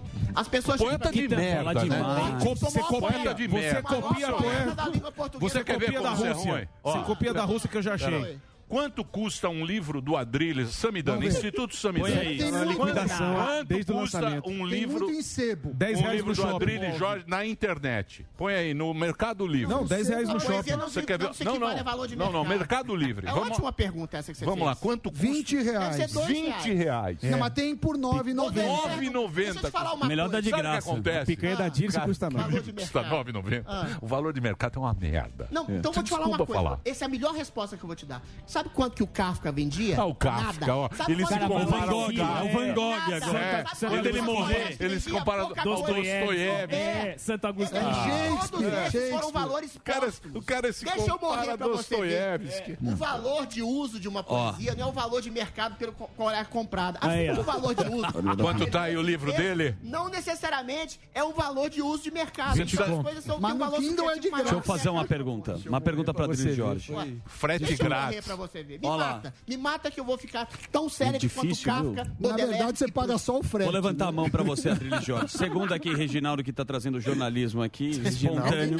Ele falou que na Olimpíada da França vai ter dança. Dança de rua. Qual é a sua opinião? Dança de rua. Street dance. É mais emocionante que arremesso de peso. Com certeza. Pesque pague. Não, mas Boliche. por exemplo, o Brasil, o Brasil, Parece o que Brasil, medalha de ouro sabe Não, que mas que o tem Brasil, 30 o Elite segundos, fica desmerecendo os nossos atletas aqui, pior que eu. Sabe por que, que o Ah, Brasil eu aumentou- desmereci Sim, nada, eu- Sabe por que, que o Brasil aumentou o escopo de medalhas? Exatamente pelo skate e pelo surf, que são esportes extremamente verdade. populares Sem e que as pessoas venceram Eu sei, pelo mérito, cara, mas eu torci pelo Brasil. Não quer dizer que eu não vou torcer Você pelo. não quer Ele não gosta do não, estilo. Não, é o estilo, Processo cara. é Emílio é o também, tá estilo. desmerecendo é o o estilo. Skate e o- desmere... e o- e o não tô desmerecendo ninguém. Eu tô dizendo o seguinte: eu acho, eu gosto do, do esporte olímpico, o, o, do Você o tradicional. grego, eu acho Os- bonito. os- Mas você acha legal? Você torce? Os primeiros, eu acho legal. Mas por uma questão de mercado, hoje tem skate. Vamos. Mas daí, beleza. Não, você quer impor sempre vou, sempre, em público? Sempre eu vou torcer pelo Brasil. Sempre eu vou torcer E pelo vou Brasil. Não coisa. interessa onde. Talvez essa minha fala, que alguns consideraram abjeta, asquerosa, repulsiva, possa ajudar o arremessador de peso. Se ele quiser me utilizar como vilão e vir aqui dar uma Você é um entrevista... vilão, um vilão, sim, Eventualmente, senhor. dar uma entrevista Você que é brasileiro, você que, sonho você que é canarinho, Eu você posso tem não que gostar do torcer. esporte Deixa eu dele, te falar. acho o mérito Pera dele aí. como atleta maravilhoso. Pera aí, ó. Tá de graça Você tem no que Kindle. torcer, você tem que torcer sempre pelo Brasil e contra a Argentina. isso Ah, isso eu faço. que tá no sangue. Quem torce pela? Argentina é o pessoal do MBL. É isso aí, o pessoal lá do Marinho. Isso, lá do Marinho. É. Que torce contra. Torce contra. Botafoguense, ó. Torce contra. E ele falou o seguinte. Tá com a camisa do Rodrigo Maia. Me Tem mais uma mandaram. camisa do Brasil aqui, Me eu, mandaram. Tinha que te mandar. Que ele falou que aqui na mesa tem um que muge e um que relincha. É verdade. É. Queremos saber quem é. Ué. Quem que é músico? Eu sei. Quem que é cavalo? A carapuça fica. É, a carapuça fica. Foi muito À claro. disposição de você. Foi muito Ah, claro. sim. Eu sei, eu sei. Pode ser. Eu falou. Fala na falar, cara, compadre. Falou na mesa, falar? falou Pode na ser. mesa, É, tem eu um que falando. muge É. e um que relincha. Relincha. É. Quem é o cavalo quem é o gado? aqui? É. Eu vou me limitar a dizer o seguinte: um dia da caça, outro é do caçador. Então, vida que segue. Chegou, Chegou nosso convidado? Um Ainda dia da não? caça, Porra. outro é do caçador. trânsito Fazer um break elevador. então. Posso fazer um você tá em break? cima, outro tá embaixo. Não, eu vou fazer um break, aí eu adianto, né, Delari? É um pouco de cabeça, Pensar um né? Se quiser, eu falo mais Pensar sobre um pouquinho, né? Não, não, você tá muito... Você já praticou algum esporte na vida? Natação, eu ganhei medalha. Você de É. touca deve ser uma coisa horrorosa. Deus. Com sete e faço anos. musculação pra ficar bonito pelado. Hidroginástica. Só. E o Alba. Ele jogava peteca lá em Minas. Você sabe que peteca foi inventada em Minas Gerais. A homofobia foi. homofobia é o teu rabo. É homofobia. Sem querer zoar. assim. Foi Você acha em que é Minas uma Gerais. Ele não gosta de peteca. Peteca, Como é que é? peteca... Ele tá querendo se perfazer É. pra amiga dele que tá lá. É Eu já isso fui ao aí. Minas Tênis, ao Minas Tênis Clube e joguei peteca. Joguei Peteca, bem. peteca é mineiro esse esporte. É, mas é um esporte meio... A amiga dele então não é essa, desculpe. Mas gostou de jogar peteca? Não tem Você mais gostou? peteca. Vem cá, o Samir. Tem badminton. E tem Não, algum movimento pra sinuca virar olímpico ou não? Tem, eles tentaram na, Puta, no Rio fazer uma 10 horas. apresentação. Agora o Rui Chapéu. Fazer uma Agora vem o Rui Chapéu aí. Não, ia fizeram uma apresentação, agora não, vai, não entrou. E, é, Paris não entra, estão tentando para 2028. Piriba. Agora não vai virar. Jogo porque de piriba, Porque esporte. cada lugar joga de um jeito. O cara, O cara tá pondo. Neto Feitosa. o, o Neto. Deixa eu perguntar. Deixa eu perguntar. O Neto. Emílio. O Neto. O Neto. O cara faz uma careca. Bonito. O Neto, o Neto é, é, o, é o que veio aqui? É o. É o, é o Hã? Não, põe o careca, Neto. O cara, Fica mais legal. É que a câmera não consegue Michael pegar. Demora 10 é horas. Breaking Bad, pô. Põe lá o Breaking Bad. Olha lá, olha lá. ó. Breaking Bad. É o Breaking Bad. Traficante de anfetamina. Muito bem, eu vou fazer um break rapidinho. A gente está esperando o nosso convidado, Felipe chegar aqui hoje, Felipe Martins. Quando quiser. Daqui a pouquinho a gente volta aqui na programação da Jovem Pan para todo o Brasil. Já já. Jovem Pan. Muito bem. O Neto, o Neto é o que faz o. Mano, que maravilhoso. Dá as caras aí, Você Neto. gosta, né, Ô, gordão? Neto. Ele colocou, ele colocou peruca, rosa. Que maravilhoso. Eu não, é. Ai, Deus. Marquis. Chegou ainda não? Dá uma acertada. Os caras é? colocam no ar. O Walter Surita. Esse é o cara do Breaking Bad? Emílio Arte. Porra, legal, hein? Não tem Heisenberg. esses efeitos aqui? Heisenberg. Porra, o cara investiu milhões aqui, o cara lá, o Neto É. fez Porra, 300, é o 300 melhor que nós, conto hein? pra fazer Olha uma lá. careca, velho. É melhor que 300 não. conto pra fazer uma É. careca. O Alba tinha um filtrinho aqui e sumiu também. Ô Neto, me Decadência. fala uma coisa, Neto. O, o- o Neto é o que trouxe aqui o livro pra mim? Não, né? Ó, O Barbinha? Ah, o Barbinha. Barbinha Cadê foi o no meu Barbinha? show lá, o Delari também foi Ô, no show. Barbinha, obrigado, hein, pelo presente. Foi da hora. Gostou, Emílio? Eu Deu pra gost... ler? Pô, gostei muito, Barbinha cara. impossível. Gostei muito, pô, muito obrigado. Ele trouxe... Oi, Eu pode queria falar. agradecer você pela recepção aí, foi super legal. Só fiquei meio avulso, que nem o Adriles, a gente ficou dois avulsos no. Mas você no ficou avulso mas- no almoço? Imagina, a gente tratou você Foi? com o maior Foi carinho. le- Não, não, você foi. Zuzou um psicopata, né? Eu falei Você você, não. pô. Maravilhoso. É. Esse é? Eu não, eu não. Opa. Tá, beleza. Boa, Você Barbinha. derramou cerveja no Delari. Não, não, não, não houve nada, não. Não aconteceu nada, não. Valeu, gente. Que isso? Valeu, Barbinha. O Barbinha é nosso ouvinte, ele é lá de Londrina e ele também Londrina. faz. Ele também faz. Conteúdo. É, faz conteúdo, né? Saiu Faz cerveja. Faz, é. Arroba Barbinha. É isso? Meme no varejo. É isso aí. O que mais? Show de bola. Porra, e convidado, Delari? Vive um no drama. trânsito. Parou aqui. Mania. Chama o Constantino. Mania de chamar convidado que não vem. Convidado desdenhando do programa. pô. Desagradável. Pô. No jogo o cara estaria aqui. Pô, no Jô chega 10 horas antes. Não, se fosse Cadê o convidado, chega- Delari, cadê o Acho que o jogo vai surtar no ar. Silvio Ribeiro de Botucatu, Silvio Eduardo de Botucatu. Ah, vamos perguntar pra Botucatu aí. Como é que tá aí? Como é que foi aí o, o esquema aí que vota, é, vacinaram aí a AstraZeneca? Como é que tá a é situação, o Silvio? Silvio Eduardo. Ô, Emílio, boa tarde, tudo bem? Beleza. Bem, Ontem foi a segunda dose aplicada aqui na, na cidade. Agora todo mundo imunizado, esperando só o que der de voltar de normal, né? Entendi. Eu tenho uma informação bomba Mas- aqui. Entendi. Puta, lá vem. Aqui lá no, vem. caíram, os casos caíram em 92% já. Ó. É, mas o Tarcísio e a Glória, que foram vacinados com a Chinavac, estão meio mal e estão internados. Eu tenho uma proposta. Todo mundo que tomou a Chinavac, as pessoas mais velhas, com mais comorbidades, que foram eh, vacinadas no início do ano, tô falando sério, de mais de 70, 80 anos, que criou-se exatamente uma, uma, uma inversão perversa. Quem é saudável, como eu, tomou Pfizer, vacina de primeira linha. Quem tem 85 anos, 90 anos, como o Tarcísio Meira, tomou a porcaria da Chinavac. Então, essas pessoas que tomaram a Bom, mas Coronavac... só tinha o ela, né? governo- Pois é, mas o governo deveria É, falar mal. Não pode falar mal, só tinha ela. Deveria revacinar com vacinas de mais alto gabarito, como a Pfizer e a AstraZeneca, para essas pessoas ficarem mais protegidas. Porque uma coisa é diminuir sintoma. Agora, diminuir sintoma, sintoma fraco em pessoas com 90 anos, vira sintoma forte, como foi o caso do Tarcísio da Deixa eu Glória. dar um número então, aqui vacina você. boa Pera aí. pra velha arara Isso que aí- foi vacinada no começo do ano. Pera aí, na Morning Show. Realmente é. Eu vou dar, vou dar um número pra você. Eu, eu concordo, é? eu, eu concordo que a gente teve várias vacinas. Hoje em dia a gente já tem a Janssen, que é uma dose e a só. vacina, a Sim. corona é Calma, de... pior. Estão falando lá, de segunda dose lá. de Jensen, hein? Pera lá, Tão deixa, falando, hein? deixa, eu- deixa eu terminar. Eu acho que é o seguinte: se tinha uma vacina, beleza, vamos tem tomar a vacina que tem. Porém, porém, ontem uma informação: no Reino Unido, 35% dos casos tiveram reinfecção tomando as duas doses da vacina. Ah, mas no Reino Unido. Porque são as no- 35%? por, 35, porque são as Não novas fica sendo 90, cepas. 80? São Ah. as novas. É atualiza. Ela muda. Aí tem que Ah, ir to- tá. atualizando. É- é provavelmente. Verdade. provavelmente, Vacinação todo ano, então. provavelmente, Vai ser igual- isso aí a gente vai, provavelmente a gente vai ficar alguns anos tomando vacina E para melhorando ao longo dos anos. Vai ser igual gripe, ué. Então, mas, exatamente, porque provavelmente a gente vai ter que tomar todos os anos a vacina para que Mas a Chinavac porque não tá vai funcionando por- nem agora, né? Vou Pera ser lá, sincero. calma, calma, calma, menino. muita ansiedade, calma, é muita muita ansiedade. Oxiúros. A gente tem que esperar isso aí terminar no mundo inteiro. A gente está no meio da pandemia, então eles estão quando, atualizando, mundo tá atualizando. vas- Calma, isso é não beleza. sei, cara, não sei. Tem que cumprir aí os- o que precisa fazer. Mas você concorda usar comigo? máscara, as fazer as vacinas têm coisas. que ser melhores para a As população vac- mais velha que foi ele- vacinada com a Chinavac no começo do ano? Eles estão atualizando. Não Beleza. só a vacina chinesa, como a, fa- a própria Pfizer, Sim, sim. a própria Moderna. Eles vão atualizando Perfeito. dependendo da cepa. Certo? É isso aí. Jovem Pan. Muito bem, meus amores, estamos de volta aqui na programação da Jovem Pan para todo o Brasil. Segundo informações, o nosso convidado de hoje, Felipe que é, Martins, que é o Felipe professor. Martins, o professor Felipe Martins, que está chegando aqui. Ele está no elevador.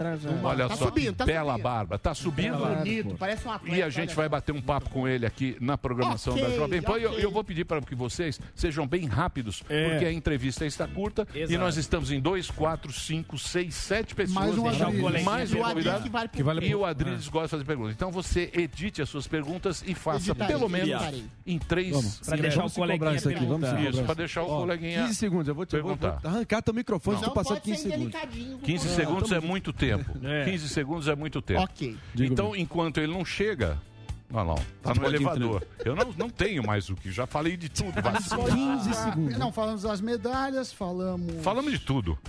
Já podia encerrar e ir pra casa. De, partiu? Pô, lógico. Dircelo, ó. Desde que o Erílio... Votos auditáveis, votação no plenário, o que vocês acham que vai dar? Votos auditáveis não vai dar em nada, não é. vai ter voto auditável. Vai ser, vai ser uma pulga na orelha das pessoas. Deixa eu te falar, vai ser uma velha e dane-se. Quem quiser entra, quem quiser entra, quem não quiser não Mas entra. Mas o TSE virou um ator político. Beleza. Isso é horrível, faz campanha. Você já viu um órgão eleitoral que faz campanha contra o próprio presidente, fala que ele tá fazendo fake news, sendo que o cara comprovou cabalmente que as urnas são frágeis. Durante seis meses ficou um hacker lá viajando. Aí o próprio TSE apaga as provas do hackeamento e diz: as Eita. urnas são auditáveis. Ainda processa o nosso querido presidente, Mas... podendo condená-lo a 46 anos de ah, tá prisão, tá torná-lo inelegível. E aí diz: quem está dando golpe é o presidente. A gente vive uma projeção espelhada da possibilidade hum. do golpe do Bolsonaro. Hum. Enquanto isso, o Supremo Tribunal Inquisitorial está dando um golpe na sua cabeça, eleitor, que é é dominado por Rede Globo, Folha de São Paulo, Estado de São Paulo, você está sendo feito de trouxa. O ditador é os trupeiros assim, do Tribunal Federal Marinho. e tem o TSE como seu puxadinho para exatamente enganar você e, às vezes, até deturpar seu voto. Boa. Falou? Caralho, falou, a campanha, a campanha falou, tá boa, André. não falou absolutamente A campanha tá ah, pronta. Falou, falou, ah, falou, falou, falou, falou, falou, sim. Eu disse nada. Ah, eu falou, falou, falou, falou, falou, eu não disse nada. Eu enxergo um candidato do lado do outro aqui. São dois candidatos. Ele vai fazer uma chave. São dois candidatos. Duas pessoas têm interesse no seu voto. Não, tem menor chance. Tem. Não tem menor chance. Marinho. Olha lá. Marinho, eu vou dizer uma coisa pra você. Marinho, Marinho. Deixa eu te falar um negócio. Não vai levar lugar nenhum isso Vote, Marinho, grande momento. Deixa eu falar um negócio. Então, negócio. Onde é que você quer chegar com isso? Deixa eu falar um negócio para você. Quantas vezes eu preciso Hoje afirmar? em dia, é. hoje em dia. Onde é que você quer chegar com isso? Eu quero ah, chegar tá que você, um dia você vai ser candidato. Pode ser agora. Pode ser daqui três anos. Pode ser daqui quatro anos. corte, hein? O Adriles, o Adriles também tem muita chance. Esse cara tem. Né? Se o Tutinha não me der aumento, eu vou ser candidato. Então, vocês têm interesse, vereador? interesse político. Eu é. você pode garantir, eu posso falar. Você vai ser aqui, também? Ah, eu não vou eu ser não. candidato. Ah, eu bem. nunca ah, vou tá ser candidato. Eu voto em você. Eu nunca vou ser candidato. Então, as pessoas que querem eu... ser candidatas, elas precisam Bom, ter. Elas... E, e se eu te disser que eu não sou? Não, mas você vai ser. Ué. E eles vão usar tá isso tá contra você. Isso? Olha, eu não sou. Cuidado não sou com a... Você não é agora. Mas não é você problema. Não é, é ah, chegou, isso chegou. contamina Chegando. a isenção Aê. que eu tenho. Não, não você não tem isenção. Não, não vem não. Tudo é tem, candidato, é, uma agenda por trás. A gente conhece no ar. Estão vendo. Conhece no ar, claro. Conhece no ar. Daqui cinco anos a é, gente Deixa eu fazer um elogio, Mário. Aqui. Qual o problema de pessoas honestas, jovens, vigorosas e virtuosas como você ser candidato? Eventualmente a política está tão carcomida pelas maçãs pobres, pelo caciquismo. Se você entrar, hum. eu tenho certeza que você vai ser um bom é, é deputado. vai ser eu, eu, eu, A política precisa. Eu acho que ele devia ser candidato. Já falei Sim, várias cara. vezes. Você faria você campanha. Conciliar com o Bolsonaro. Não, sabe o que vocês, vocês sabem o que vocês estão fazendo aqui. Eu vocês não vou fazer campanha. Governador. Vocês estão. Cria-se um clima que acaba que colocando em xeque qualquer isenção, independente independência que eu possa ter em comentar. Não, Parece tem... que tudo não, que eu tenho tem uma motivação che... Subliminar. Falar. O candidato tira a credibilidade candidato, do que eu estou falando. Você não entendeu? Eu não sou candidato é... pela milésima vez, é. eu só sou mais um brasileiro. Mas calma, marca lá, a grande lá, maioria nove, tá. Nove, mais uma que o cara vai cravar, hein? 9 de agosto. Né? Pode pôr lá, 9 de agosto. O Adriles também vai ser candidato. eu posso ser, se eu não tiver a redução salarial do Joel do Paulo Matias, ou meu aumento. Bom, Marcelo tinha. já vai te mandar embora. É uma ameaça, eu posso ir, viu, Marcelo? Já manda. Embora, já não, não já manda embora Essa campanha está sendo feita pelo PAN. Nós vamos baixar o salário do Joel. do Joel. E do Paulo Matias, que tem uma mansão de 43 milhões. Não, Paulo Matias precisa comprar carne. Não, não, não. É do 43 Joel. milhões é de é a né? mesma. Mas são carne Kobe pediu pra mandar o Vini embora e transferiu o salário pra você. Isso, não, falou. É o Vini, falou que o Vini é estagiário. Vini é um guerreiro da comunidade. Ele reclamou aqui comigo. Eu ponho um Camisa apertada. Não, você reclamou aqui. O Vini ah, reclamou. reclamou. Cadê o nosso convidado? Por gentileza, vai chegar aqui hoje. Uma hora ele vem. Quando quiser. Tá lá. Tá, tá, tá esperando ele lá na porta. Bem, amigos, a expectativa é de é papa. Eu já vi aqui. Bota o Constantino, ele não vem? Cadê o Delário? Tô aqui, ah, o tá lá a, a chegada do... Olha. Então... Abri a porta da esperança. Não, não foi dessa vez. Tá certo, tá bom. Vamos ver quanto segurança paga com dinheiro público. Deixa eu falar uma coisa pra vocês. Fechou a porta. Deixa eu falar uma coisa pra vocês. A entrevista vai ser bem rápida. Eu tô percebendo. Porque temos ah, hoje o... Temos tempo tá a cumprir. Ele vai sentar né? e vai falar assim, e aí, como você tá? Como é que tá com a China? Como é que tá com os Estados Unidos de Biden? E como é que foi aquela... Esclarecer aquela história da lapela. O que você acha do golpe do STF também? É, pode ser. Vai que tá contigo. you. Da lapela? Já, já resumimos, hein? A lapela é o, é o ok, ok, A chance ok. dele Ok, ok. Olha a lapela aqui, o que me mandaram. Os caras me mandam. Olha a lapela aqui, ó. O que, que é isso? Olha o que me mandaram. Lula. Aí, ó. É isso, ó, isso Exato. aí. ó. É, não, pra mas o é. espectador Hã? que não entende, Isso aí é é que o Felipe coisa- fez isso aí um é gesto. ridículo, Foi interpretado como supremacista Ah, branco. Mas tem na dó. verdade ele estava simplesmente fazer arrumando a lapela. Você que mandou Foi pra ele fazer, neurose, né, ô bonitão? Histeria da É. oposição, que não tem nada pra falar do governo, com 200 mil ah, ah, vagas de emprego sendo criadas, crescimento projetado em 7%, reforma administrativa Projetado. à vista, reforma À vista. tributária à vista, À vista. melhoria da economia. Os atletas batendo recorde de medalha e a imprensa como ator político. Que que o governo se com colocando como oposição ao Peraí, governo. peraí, O cara motorista querendo do falar de Sacomã, eleições peraí. limpas. E o TSE, que deixou um hacker ficar seis meses invadindo o seu sistema, dizendo que o presidente tá falando... Como você é bolsonarista, hein? Eu sou realista, eu sou Adestrado, esse é muito. Cara, é Faz um malabarismo, Não, né? por que você não vem com a camisa 17? Isso, vem de moto aqui na é um Jovem Pan, bonitão. Colocou ele em Bolsodriles. Esse aqui é Tucano. Bolsodriles. Esse aí é Tucano. Sou eu, sou eu que. E você, e você é bolsonarista. Dorinho. É sim. Cadê minha filiação? pô? Não, mas é Tucano. Filha de alma. Não tem conversa. Muito bem, até que enfim, hein? Vamos lá. Obrigado, ir embora. Veio de São João. Muito bem, estamos de volta aqui na programação da Jovem Pan para todo o Brasil. Este é o programa Pânico e hoje a presença ilustre, atrasado pra caramba. Só, uma- só meia hora, né? Uma coisa leve. Felipe Martins está aqui com a gente, professor de política internacional, analista político, assessor especial para assuntos internacionais do presidente da República. Fala, Felipe. Tudo ok, Beleza, Felipe? William? Tudo Tranquilo, ok. pera só um segundinho. Fazer perguntas Fazer rápidas. graça já. Porque a gente. Na última vez que a gente estava aqui, a gente estava falando sobre as, as instituições, o globalismo, Globalismo. e tal. E eu vou dizer uma coisa para você, cara. Eu fiquei pensando com os meus botões, estava até conversando com o Samidana, por exemplo.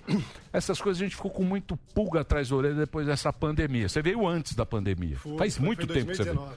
Aham. E aí eu fiquei lá, aquele Imperial College, essas, as matemáticas, a matemática, a matemática, que até vou brigar com o Sami, a matemática Da que esses caras fizeram da pandemia foi um negócio tão errado, foi um chute tão errado, Isso aí. a OMS, puta, o que esses caras erraram? Aí eu falei o seguinte, porra, se esses caras que são, pô, Imperial College, OMS, estão lá, ó, a OMS está em Genebra, Imperial College está em Londres, que é o nosso, a Europa, os cientistas. Se esses caras erraram, a gente não pode acreditar mais em nada. Você acha que tem alguma ligação?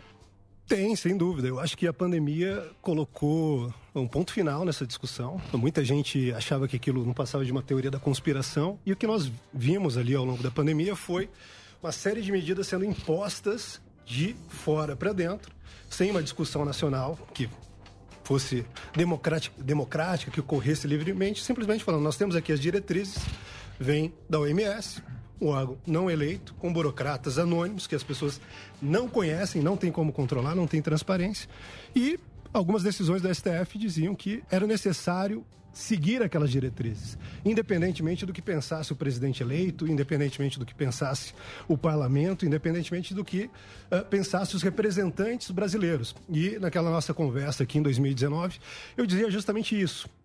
Você tem, ah, com esse processo do globalismo, uma tentativa de transferência da base de poder, de uma base territorial, como é hoje, com políticos que representam um povo dentro de um território delimitado, para uma base funcional. O que, que que isso significa? Significa que você vai atribuir a pessoas que desempenham certas funções um poder decisório. E aí você entra ali com um especialista, com um técnico, com um cara que não está sujeito a o escrutínio da população, que não está sujeito ao escrutínio da democracia. E basicamente o que ocorre é uma ampliação do que é ah, esse grupo de, de tecnocratas, esse grupo de pessoas técnicas e especialistas que vão trabalhar nesse sentido. Então você começa com temas delicados, como o tema sanitário, mas aos poucos você vai expandindo. Expande isso para o tema comportamental, a alimentação que, deve, que, que se deve ter, a linguagem que se deve utilizar, a educação que deve oferecer para as nossas crianças, e isso é um problema ah, extremo. Mas o interesse é de quem, Felipe? Qual é, Olha, qual é o interesse? com isso? É, quem ganha com isso? Porque, por exemplo, que nem a gente tá dando uma notícia agora aqui, pô, eu sou velho.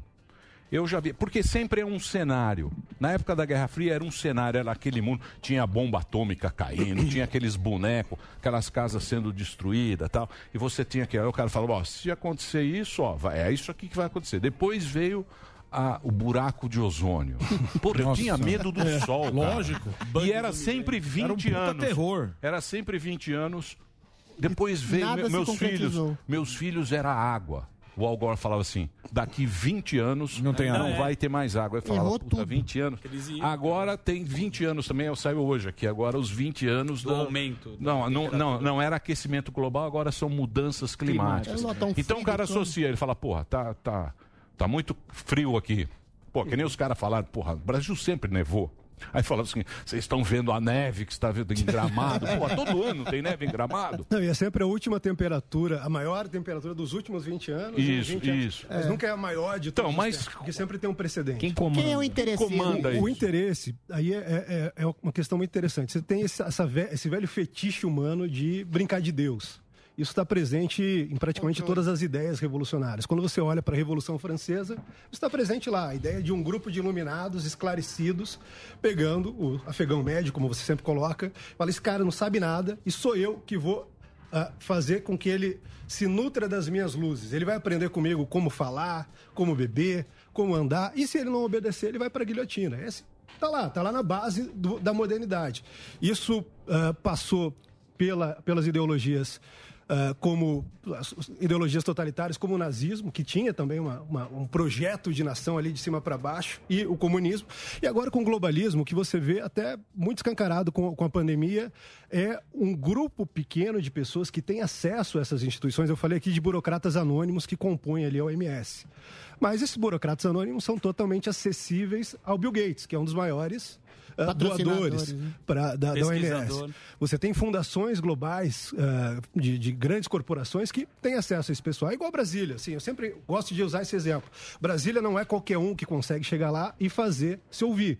Isso é muito claro. Se compara o SCAF, que tem a possibilidade de ir lá representando a, a Fiesp e o grupo, digamos assim, do PIB nacional, Sim. ele consegue acesso fácil, consegue colocar suas pautas, mas o afegão médio não consegue.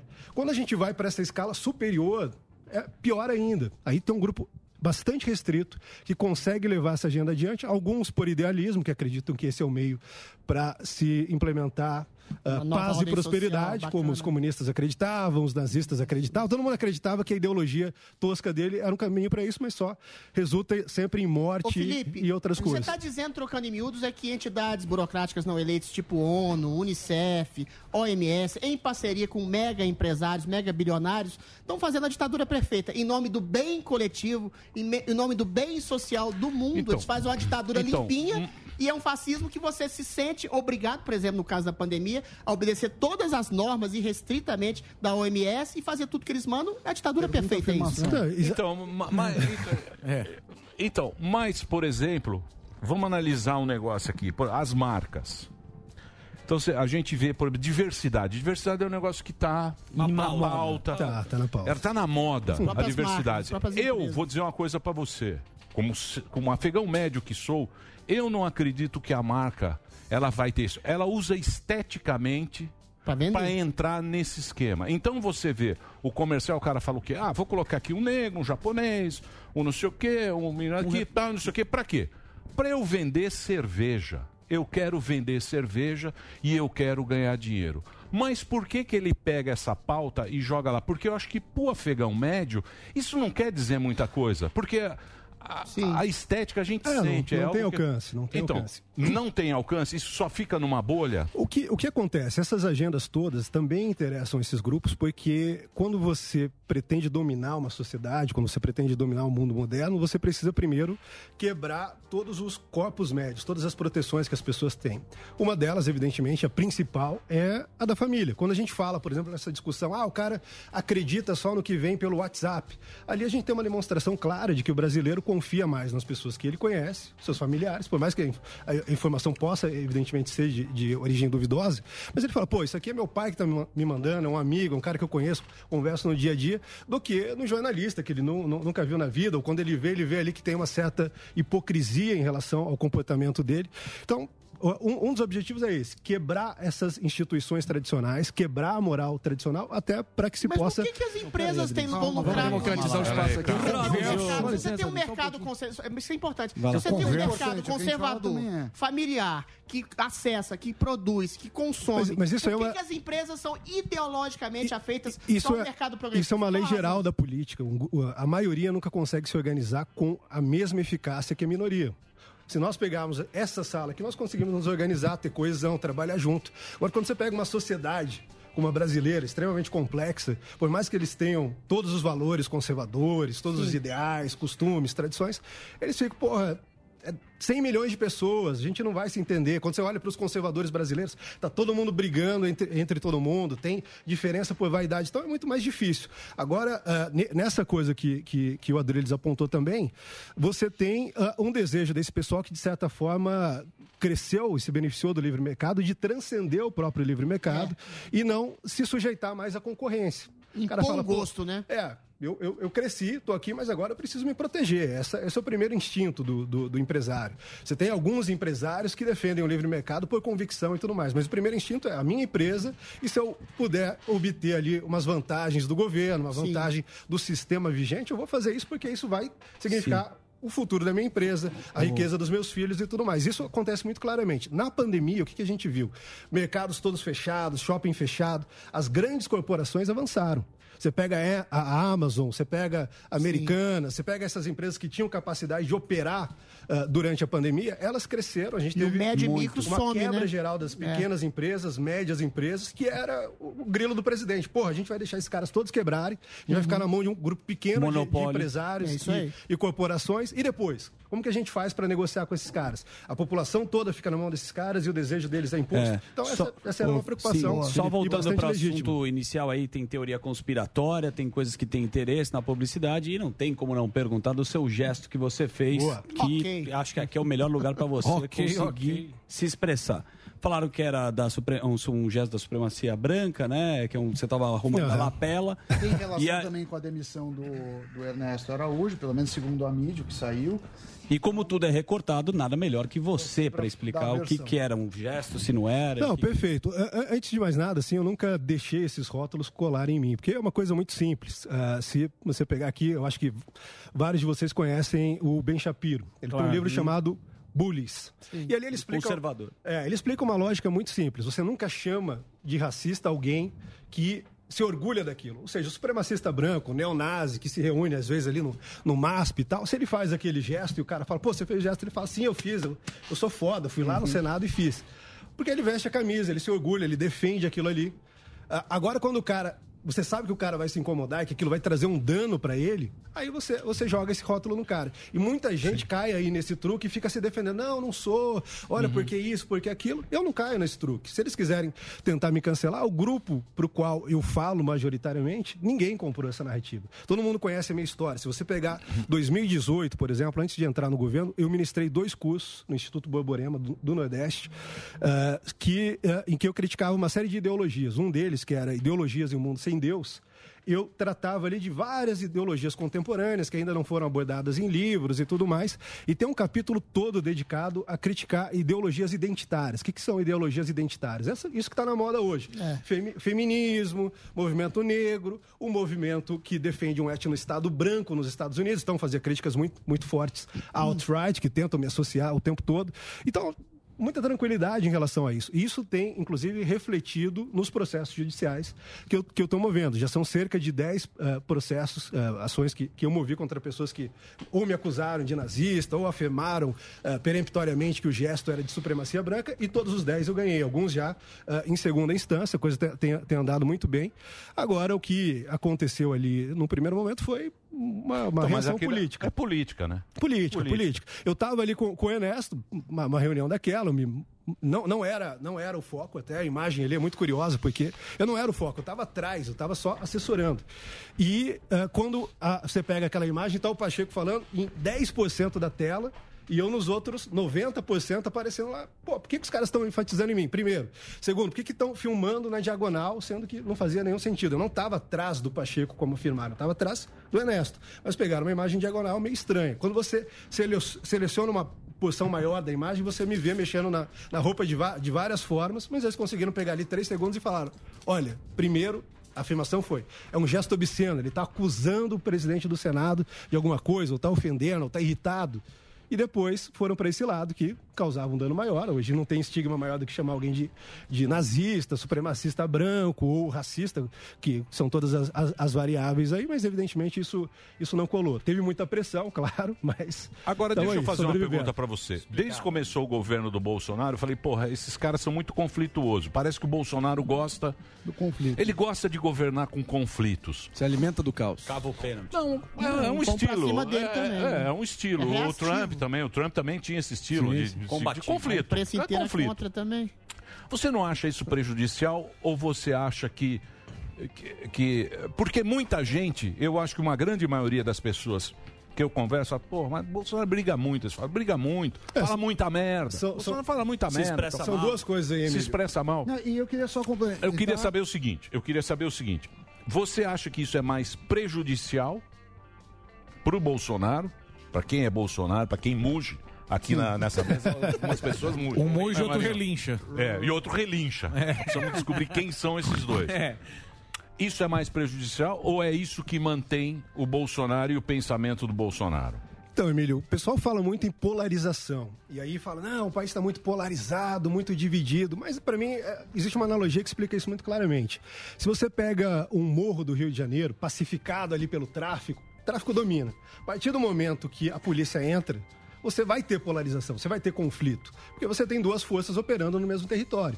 O que ocorreu durante a Nova República, e aí você pode pegar desde o início da Nova República até muito recentemente, é que ah, as ideias que nós representamos estavam excluídas do debate público. Qualquer pessoa que, que, que defendesse essas ideias, eu, por exemplo, tenho, tenho 32 anos.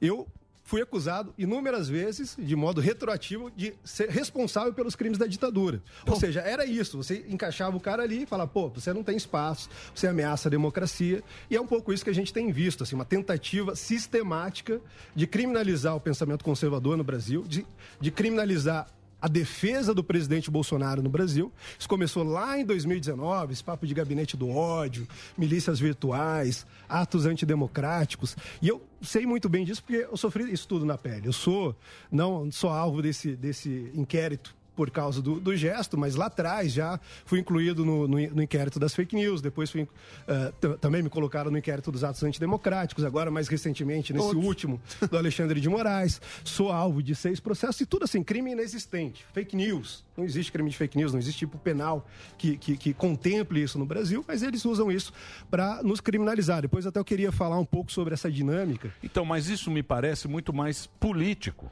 do que Sim. qualquer outra coisa. Porque é o político. perversa, né, ô, Emílio? Não, não. Pode o que, o que botar eu a digo, pessoa na não, cadeia, o, o como que eu tem digo é um o seguinte: o deputado na político, cadeia agora. Deixa eu te falar. O político tem Não é que só uma mentir. O, o político mais hipócrita ganha a eleição. Que promete mais. É. Que promete mais, o que engabela mais. tudo dentro ele do ganha. Mas quando você vai para juiz, É isso que é o quando você vai para outra A esfera, politização do judiciário. aí complica muito, a- porque aí é mais um que a gente não vai acreditar, cara. Não, mas não é acreditar, eles estão prendendo Pera, pessoas calma, sem o devido calma, processo calma, legal calma, por opinião e postura calma, conservadora. calma, Você calma. percebe? Ok. Pode. Não, então, eh, aí eh, eu tinha mencionado que eram duas coisas. A primeira é essa, a realidade da polarização, a meu ver, é uma realidade de avanço, de evolução do país. Hoje a gente tem um debate público de fato. Antes a, a mídia tinha ali um discurso mais ou menos dominante, a gente assistiu durante pelo menos... eh, 20 anos, para se não mais, dois grandes partidos de esquerda eh, levando o, país ora para um lado, ora para o outro, o que foi comemorado até pelo Lula quando ele disputou, eh, com, com- aliás, a Dilma disputou com, com o Serra, ele falou, olha, nós só temos candidatos de esquerda. Isso aqui é um avanço da democracia. Para mim é o contrário. Avanço da democracia, a gente tem representantes de todas as ideologias, de todos os pensamentos, sobretudo do conservadorismo que ainda reflete a opinião e a posição majoritária da população brasileira.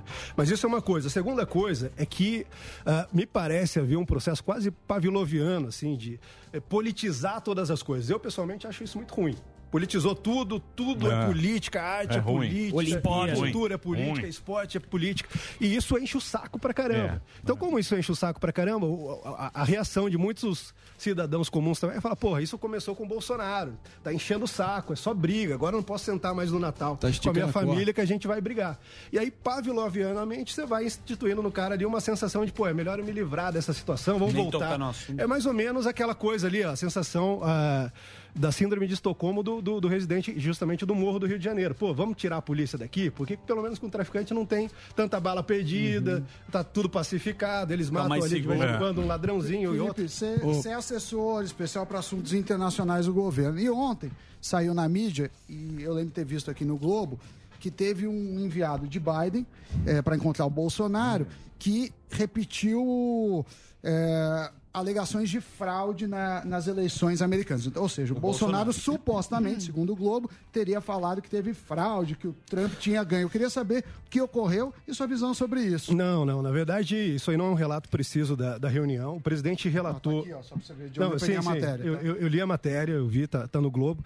Não, não é um relato preciso da reunião. O presidente, de fato, conversou sobre segurança eleitoral, o que ah, é um tema de segurança nacional nos Estados Unidos. Então, se a gente pensar depois de 2016, é impensável para os americanos tratar a questão eleitoral de outro prisma. Dos russos lá? É, Dos russos? Suposta Exatamente. interferência russa, depois todo, todo, to- todo o reboliço que deu agora mais recentemente. E o que o presidente fez foi explicar para ele, por exemplo, que o Brasil é o único país do mundo, diferentemente, inclusive dos Estados Unidos, que não tem contagem pública de votos.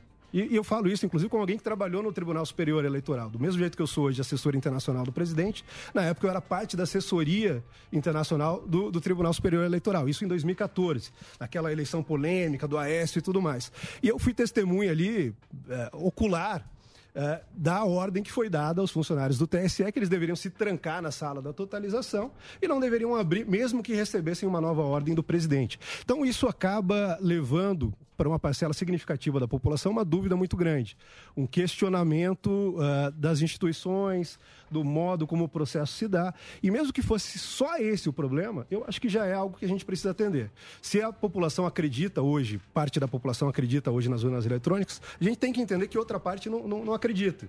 E aí a gente precisa contemplar todo mundo para que todo mundo acredite no processo e depois não questione, não se sinta. Como é que se faz isso com desmotivado. esse clima conflagrado gente Vamos, vamos, vamos Peraí, democratizar aqui. Felipe, Felipe aproveitando aí a, a deixa aí que o Sam me deu, o gancho, é, em relação aos Estados Unidos, é, acho que, se não me engano, o enviado do Departamento de- Estado foi o Jake Sullivan. né? Jake Sullivan. Exatamente. Teve, E teve com ele escalão. também o Juan Gonçalves, que é o que é responsável pela América E Latina. eu não posso ter outra pergunta a não ser o, como, como vocês estão lidando com essa transição abrupta, né, de- de- do, do alinhamento com os Estados Unidos. Você Ah, foi um dos an- grandes artífices da época do Trump, inclusive sentou com ele, teve com ele no Salão Oval, e tinha um forte alinhamento do governo Bolsonaro com o governo Trump. Mas, eu, mas o Trump sempre se referia à visão de comércio exterior dele como a reciprocidade tem que imperar. A gente viu o Brasil aceitar a cota de etanol, que foi uma cena do Trump para o mercado interno. É, aceitou a sobretaxa de vários produtos, como o aço, por exemplo. Mas em- e essa reciprocidade se deu como? Como que o Brasil, de fato, se beneficiou do, do alinhamento imenso com o governo Trump e como foi essa transição para o governo Biden? Porque o, o presidente chegou a falar em pólvora. E aí eu até publicamente reconheci que foi correta a postura do governo Bolsonaro em, em ser um dos últimos a aceitar o, o desfecho da eleição de 2020 nos Estados Unidos, porque tava, ou seja, respeitaram o rito correto. Nesse Exato, sentido, estava certo. Mas e aí, como é que está Inclusive seguindo um precedente, um precedente anterior que foi a disputa eh, do Bush com, com o Guar. eh, e- Eu mencionei isso aqui. em- em- na Flórida, né? Que- e o Fernando Henrique fez a mesma coisa, esperou. E na época não teve Aí. escândalo nenhum, mas Pronto. agora teve. Mas aí as sua- suas perguntas são duas. Primeiro, o relacionamento com o Trump. De fato, teve ali, por exemplo, em um momento, ah, a cota por etanol. Mas veja bem, essa cota por etanol era uma contrapartida para o ingresso do etanol brasileiro totalmente sem taxa nos Estados Unidos. Ou seja, a gente permitia que uma parcela entrasse aqui, mas ao mesmo tempo todo o nosso etanol entrava lá sem, sem taxa nenhuma. Isso era o outro lado que não, não se falava. A questão do aço, eu lembro que até a última vez que eu estive aqui eu mencionei isso, ah, quando o Trump anunciou, não, essa coisa do aço, acho que foi uma, uma pergunta do, do Sam, e eu falei, mais ou menos daqui em uns 10 dias a gente vai sentar na mesa, o Trump só está dando o passo inicial para inaugurar uma Das negociação. barreiras, né? Exato. E a gente vai avançar. E foi exatamente o que ocorreu. A gente teve uma ligação, o Brasil foi, foi excluído à época da lista, depois com a pandemia ah, e com a eleição isso, isso voltou, mas a gente gente teve avanços muito significativos na área militar, na área de inovação, na área eh, eh, tecnológica e espacial. Você pegar, por exemplo, o que eh, foi feito agora com a, a missão Artemis, o Brasil, o primeiro país do, do hemisfério sul a ingressar na próxima missão que vai levar um ser humano à Lua. E o Brasil vai fazer parte ah, integral disso, com todos os benefícios. Leva o Adrilles, pelo amor de É, Deus. pelo amor de Não Deus, volta. leva pra sempre. Isso. E- e- e- esse é um lado. Então a gente teve, teve ganhos econômicos. Eu, eu lembro que quando a gente estava iniciando o governo, eh, se falava, por exemplo, muito que ah, a nossa relação com os países árabes ah, seria um desastre por, por causa da nossa aproximação com, com Israel. Hoje a Liga Árabe é o nosso terceiro ah, parceiro comercial no mundo. Isso se deve muito por esse trabalho feito em conjunto também com os Estados Unidos para pacificar o Oriente Médio e mudar o eixo do conflito ali. Então, os acordos de Abraão, o Brasil era sempre ali a- a o segundo país fora do eixo do Oriente Médio e dos Estados Unidos, evidentemente, a assinar esses acordos e a contribuir com essa pacificação. Nosso relacionamento com os países, sobretudo do Golfo, hoje é, é- é o melhor possível. Isso tem nos rendido posições ali sucessivas, mesmo com a pandemia, dos países que recebem mais investimento direto estrangeiro, ah, seja da Arábia Saudita, seja dos Emirados Árabes. Tem sido ah, países que têm colaborado muito com a gente, por exemplo, para diversificar a origem do- dos nossos investimentos, não depender só da China, não depender só dos países tradicionais que investiam no Brasil. Então, isso tudo, isso tudo foi muito positivo, inclusive com as sinalizações em relação ao CDE e tudo mais. Agora. Que peta isso? Não posso deixar de perguntar. A OCDE, porque foi, foi tratado com grande alarde com a possibilidade de ingressar CDE, mas ficou pelo caminho? Como é que tá? Não, tá muito bem. Eu acho que, inclusive, com o governo Biden isso vai melhorar, porque o Trump tinha uma visão dele próprio, uma convicção de que a OCDE, como uma organização internacional, não devia se expandir, dentro daquela visão antiglobalista dele. Mas agora, com o Biden, não. Ele tem interesse em ancorar os países dentro daqueles princípios, daquelas boas práticas que, que a OCDE defende. Então, isso está avançando. E aí eu entro na sua pergunta sobre a transição. No começo foi um pouco conturbado. Você tinha, evidentemente, ali uma base política ah, democrata nos Estados Unidos que tinha muita dificuldade de aceitar e compreender o governo brasileiro, sobretudo porque eles sempre ah, analisavam o governo brasileiro pelo prisma do seu par nos Estados Unidos. Não, esse cara é o Trump dos trópicos. Então, se ele é o Trump dos trópicos, ele é nosso inimigo, porque o Trump é nosso inimigo aqui dentro. Mas pouco a pouco a gente foi fazendo, fazendo um trabalho. O Emílio citou aqui o Al Gore. Hoje ele é o responsável pelas negociações climáticas. Então, eu participei, ah, junto com o ministro Ernesto na época, com o ministro Salles na época, de conversas com o Al Gore, para a gente tentar pacificar aquele que era o maior drama na, na relação, que era a É, questão das, ambiental. Das tartarugas, lembra das tartarugas? É, não, e a, Tartaruga e- e- e a coisa avançou. Ele foi humilde, eu, eu reconheço isso, ele foi muito humilde. Ele falou: eu tô fora da mesa de negociação há um tempo, vocês estão, vocês sabem o que está rolando, mas eu preciso entender a posição de vocês. A gente explicou a posição, isso nos rendeu mais tarde elogios públicos feitos pelo próprio Al Gore, que é uma figura ali mais à esquerda John no Kerry Partido também. Democrata. Isso depois, é, o, o, o- Kerry também. É, o, depois, é, conforme as coisas foram caminhando, a gente teve aí uma série de visitas de alto nível. Então começou com o diretor-geral da CIA. Por que diretor-geral da CIA? Porque é o cara que está olhando a relação pelo prisma geopolítico que é onde tem a, a proximidade maior. Bom, a gente tem interesses comuns, a, a arena da geopolítica claramente coloca Brasil e Estados Unidos nesse momento, mas politicamente a coisa está meio distante. Então, manda o cara para lá, manda ele ver como estão as coisas, conversa com o pessoal que está formulando política, vê se tem esse ruído todo que a imprensa está criando, e ele constatou que não. Então, pa- pa- passado esse, pa- eh, esse, esse, esse, esse passo, veio agora o Jake Sullivan, que é o conselheiro eh, de segurança nacional, ou seja, uma autoridade ainda maior. E o próximo passo é ou o secretário de Estado, ou talvez uma própria ah, uma reunião entre Biden e Bolsonaro, que deve ocorrer talvez já no mês que vem. Muito bem, eu vou fazer um break rapidinho, é Boa. break só pra rede. Não, é o break, break, break, break, geral. geral do Mas você vai ficar aí até as duas. Você falou com o Constantino. Consta, obrigado, Valeu, Constantino. Constantino. O Constantino aqui vai dar uma colher de chá hoje pra gente. Se ele quiser mandar alguma pergunta de lá também, tá aberto Fica aqui. Tô disponível aqui. Pode abrir pro Constantino também. Nós vamos fazer um break rapidinho, mas a gente continua o papo aqui daqui a pouquinho aqui na Jovem Pan com o Felipe Martins, aqui do estúdio da Pan. Já já a gente volta. Nós vai ali, volta, nós só vai ali, volta já. Pânico.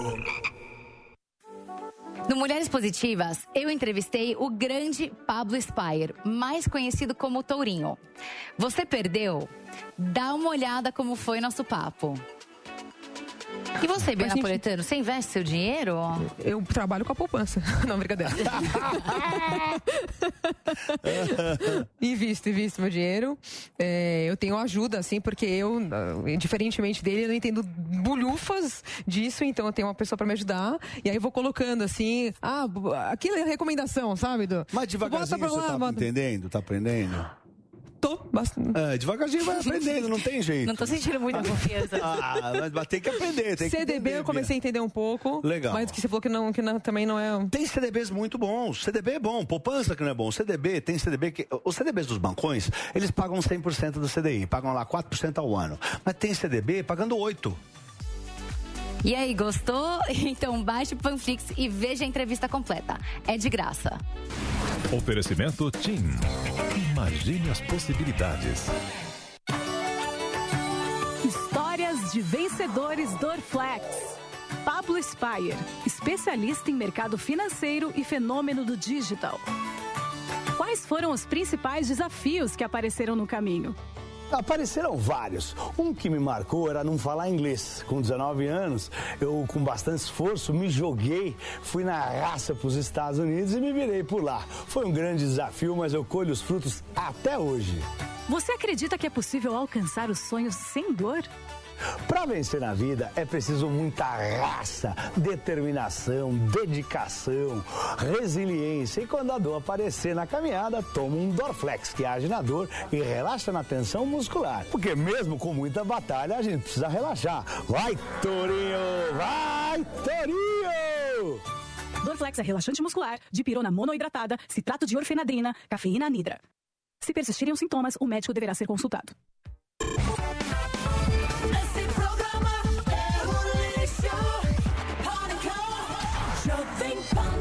Boa, Reginaldinho. Estamos de volta aqui na programação da É. Jovem Pan. Presença ilustre nesse programa hoje. Fizemos um break meio mandrakezinho aqui pra Ah, ele. Muito obrigado aí a toda a galera que está nos acompanhando. Tem muita gente pela internet agora acompanhando Sim, a tamo na gente. Internelson. Porque o papo... Se... Tamo o quê? Estamos na Internelson. só. Na A rede- Internelson. é, a rede ainda tá no break. Isso, estamos aqui com um papo bacana com ele. Depois vai ter uma interrupçãozinha. Se der para fazer alguma pergunta, Eu- pode eu fazer. posso fazer. Mas Eu. tem que ser rápido. Alba, Alba, não fez Eu faço, a minha rápida. Felipe, você que é um estudioso da política americana também, é, teve tá, essa questão do voto auditável. Como você vê que vai acontecer alguma similaridade com o que aconteceu nos Estados Unidos aqui no Brasil? Capitólio. Olha, não, eu espero que não, evidentemente. Ah, inclusive porque nos Estados Unidos eles já deram um passo adiante. A maioria dos estados, incluindo Califórnia e outros estados, eles possuem ah, urnas de nova geração, ou seja, que possuem ali a contraprova física do voto registrado eletronicamente. Você tem como cotejar um resultado com outro, você tem como comparar e a, a auditoria acaba sendo mais confiável. Aqui no Brasil isso não ocorre, porque você tem que confiar no resultado que é registrado ali as alterações que possam ocorrer.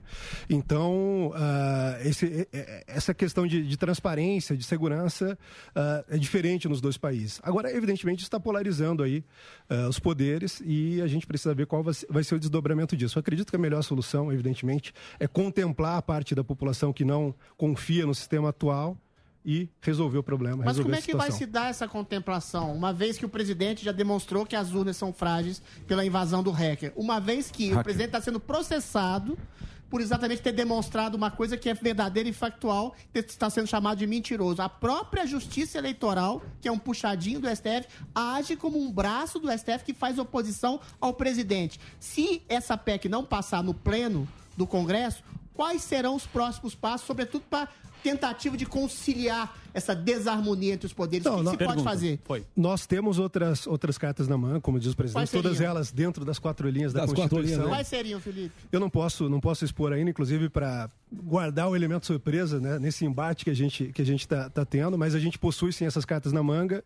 Agora, evidentemente, o presidente também possui mais informações que demonstram a vulnerabilidade. ah, das urnas. Ali a gente teve uma, uma prova, uma confissão quase do próprio TSE de que as urnas foram violadas e as pessoas falam, não, foi violada, mas não teve fraude. A discussão se não, não, é, não é se teve fraude ou não teve ela é violada. É aquela coisa, você pega o io- iogurte ali no, no mercado sem a tampa, aí você fala, não, vou levar porque ninguém deve ter metido o dedo. Pô, não, não dá. Você tem a prova de que foi violada, foi violada, agora a discussão sobre fraude ou não é outra, mas você já coloca ali um cheque, em cheque, os argumentos sobre a segurança, sobre a confiabilidade e a transparência eh, desse processo. Muito bem. Estamos aqui conversando com o Felipe Martins, nosso convidado de hoje aqui no Pânico, uma grande audiência. E temos o Rodrigo Constantino, que está aqui com a gente, Ó. também vai fazer uma pergunta. Estamos roubando o seu espaço aqui, porque não é porque o Felipe atrasou. Eu só quis fazer- E você, e você como é da casa, viu? o Constantino. Eu só quis fazer propaganda contra os políticos deixa de São o Felipe Paulo. responder. Trânsito. Deixa, eu tô toda semana aqui, o Felipe é mais difícil. E, e gostei da, do exemplo do iogurte. Deve ter alguém, alguém deve ter usado a mesma analogia por aí. dele, é do Rodrigo. Ah, é? ô, ô, ô, Felipe, deixa eu te fazer uma pergunta. Nós estamos vendo aí mudanças muito abruptas, né? Não só em relação a esse assunto que vocês discutiam agora, das urnas, partidos e políticos e jornalistas que ontem tratavam com naturalidade a necessidade de evoluir o nosso sistema, hoje chamando isso de golpismo. Assim como nós estamos vendo aí pessoas que se diziam ou se dizem ainda, acreditem se quiser, liberais, né? E já estão caindo no colo do Ciro Gomes. Cirão da massa já está sendo defendido aí por turma como MBL e companhia, né? É uma pergunta muito direta, Felipe. Eu sei que você, bem diplomático, vai conseguir responder fugindo um pouco da- da- do, do corner que eu vou tentar te colocar. Nós estamos diante daquilo que eh, conhecemos muito bem aqui nos Estados Unidos, que cunharam até uma expressão nova chamada Trump Derangement Syndrome, em português, claro, alguma patologia em relação a Bolsonaro aí no Brasil, ou nós estamos diante de um fenômeno um pouco mais comezinho, prosaico, que poderia ser chamado de China Inbox? Bom, eu acho que tem um pouco dos dois elementos, evidentemente, mas eu, eu acho, quando a gente olha para a cultura, para o panorama cultural brasileiro, você vê que as pessoas têm muitos problemas. E as pessoas têm problemas pelas escolhas que elas fizeram, pela influência cultural da, da, da esquerda no Brasil. Então você pega aí eh, celebridades, cantores, que faz uma série de, de, de- de escolhas ruins para a vida pessoal dela. Aquilo deixa a pessoa se sentindo sem propósito, perdida, se sentindo mal consigo mesma, meio depressiva. E aí, para encontrar esse propósito, em geral, são pessoas que não têm ali nenhum relacionamento com Deus, não têm religião, não, não querem ter filhos, eh, são contra a família, são brigados com os pais, coisas desse tipo. E aí, para encontrar algum propósito, eles ficam repetindo esquemas mentais da nossa história no passado ou de outros momentos da história para tentar encontrar um propósito. E aí eles falam: bom, a gente tem aqui o Bolsonaro, ele é militar. No passado a gente teve ah, um regime militar. Nós tivemos aqui pessoas que foram ah, canonizadas por combater o regime militar. Eu quero ser uma dessas pessoas. E aí a pessoa começa a reproduzir aquele roteiro mental. Tudo teatro, evidentemente, só uma reação histérica. Isso ocorre também quando a gente pega essa coisa de queimar Borba Gato, de queimar monumento do passado. O que o cara quer, na verdade, ele quer apagar as figuras que trouxeram as conquistas civilizacionais. Então ele fala: não, te- tira o Martin Luther King pra lá, quem vai ser o Martin Luther King agora sou eu, Felipe Neto, eu que vou conquistar a liberdade dos negros. Esquece, esquece a princesa Isabel. Ele quer repetir esse esquema mental na cabeça dele. Mas isso é babaquice. Babaquice demais, babaquice cola, demais. né? Foi o que eu falei, são escolhas ruins. A pessoa acaba fazendo uma série de escolha, pesso- escolhas pessoais ruins e aquilo leva a consequências. O cara se sente meio depressivo, meio desmotivado, meio sem propósito. E aí ele encontra propósito nessas bobagens. E isso leva àquela politização de todas Então, as mas essas falou. pautas já, essas pautas que a gente está discutindo hoje aqui no Brasil já é de 60 anos atrás. É de 60 anos Muito atrás, mais mas mas, mas avançou agora eu falo mas para vocês, e está aqui Rodrigo Constantino, que eu gosto muito das análises dele, e você, Felipe, também, que é o nosso convidado de honra de hoje. E é onde eu entro com a minha história. Porque se você pegar o Trump, o Trump também deu uma engabelada. O Trump pegou meio o cara, o cara trabalhador, meio PCO americano, que estava lá no Russ. No, Redneck. o- o o- calma, ca- calma, deixa, eu- deixa eu concluir, Deixa meu falar. bem. Ele pegou esse cara e falou: porra, eu vou aqui, eu vou aqui, ganhou a eleição. O Biden pegou os Brown. E agora ele fez, pegou a- a- a- o muro do Trump e falou: Trump, não sei o que, o muro. Agora ele está mandando os caras para o sul dos Estados Unidos. Ele falou: aqui não chega ninguém. Ou seja, o cara engabela. Ele engabela o povo. E eu acho maravilhosa essa capacidade política de enganar o povo, né? Que é que é que faz parte do político. Exato. Para onde é que nós vamos? Ó que pergunta difícil. É, é, realmente uma, pergunta difícil, Emílio, e, e isso que você falou sobre os Estados Unidos mostra muito claramente que na política a gente tem alguns imperativos quase que permanentes. Então, o problema ah, migratório nos Estados Unidos não é um problema que, que é utilizado eleitoralmente, como fala, não, Trump está demonizando os caras para ganhar voto e tal. Ele podia até saber capitalizar em cima disso, mas é uma, uma demanda real dos Estados Unidos, é um imperativo da, da geopolítica ah, dos Estados Unidos. A fronteira com o México, todas as guerras que tiveram no passado ali, ah, a compra de, de territórios e tudo mais, tudo isso afeta. No Brasil não é diferente. E aí eu vejo muito claramente essa tentativa que eu falei de, de construir um teatro mental, onde nós temos a figura de um ditador, quando não de um genocida, e que nós vamos combater esse cara. Claramente é, é um uso político. E você tem um uso político de todos os lados. Você tem um uso político do PT, que, a meu ver, sequer tem interesse que o presidente, por exemplo, sof- sofra um impeachment, porque eles querem ah, polarizar com a gente. Eu, por exemplo, fui convocado para a CPI ah, da Covid quebraram meu sigilo, invadiram lá todas as minhas coisas, pesquisa no Google, uma coisa horrorosa. Mas a convocação que eu tinha para comparecer lá e prestar depoimento foi, foi sendo adiada. E a informação que eu tenho é que, de um lado, você tem ali a- a- a- as figuras. ah, os oligarcas, aqueles caras ah, como Renan Calheiros, Omar Aziz, que não querem que eu vá. E os caras, como os membros do PT que estão lá, que querem que eu vá. Por quê? Na, na mentalidade daqueles caras ali mais pragmáticos, ele fala, pô, é um cara novo, fala bem, eh, segundo eles, é apaixonado pelo presidente, vai vir aqui, vai usar isso de palanque, vai defender o governo, vai defender ah, o- a atuação do governo na pandemia, e a gente não vai ganhar nada com isso. Mas o cara que é do PT, ele ganha se eu for lá e ele tiver um videozinho ali me chamando de fascista, me acusando do lance do corte, gesto. Sim, o corte. faz- Fazendo corte. E a mesma coisa quando você mundo. pega essa coisa da terceira via. O- é, é evidente, por exemplo, que para o MBL, para citar o MBL, é evidente que para o MBL é muito mais lucrativo ter alguém como Lula.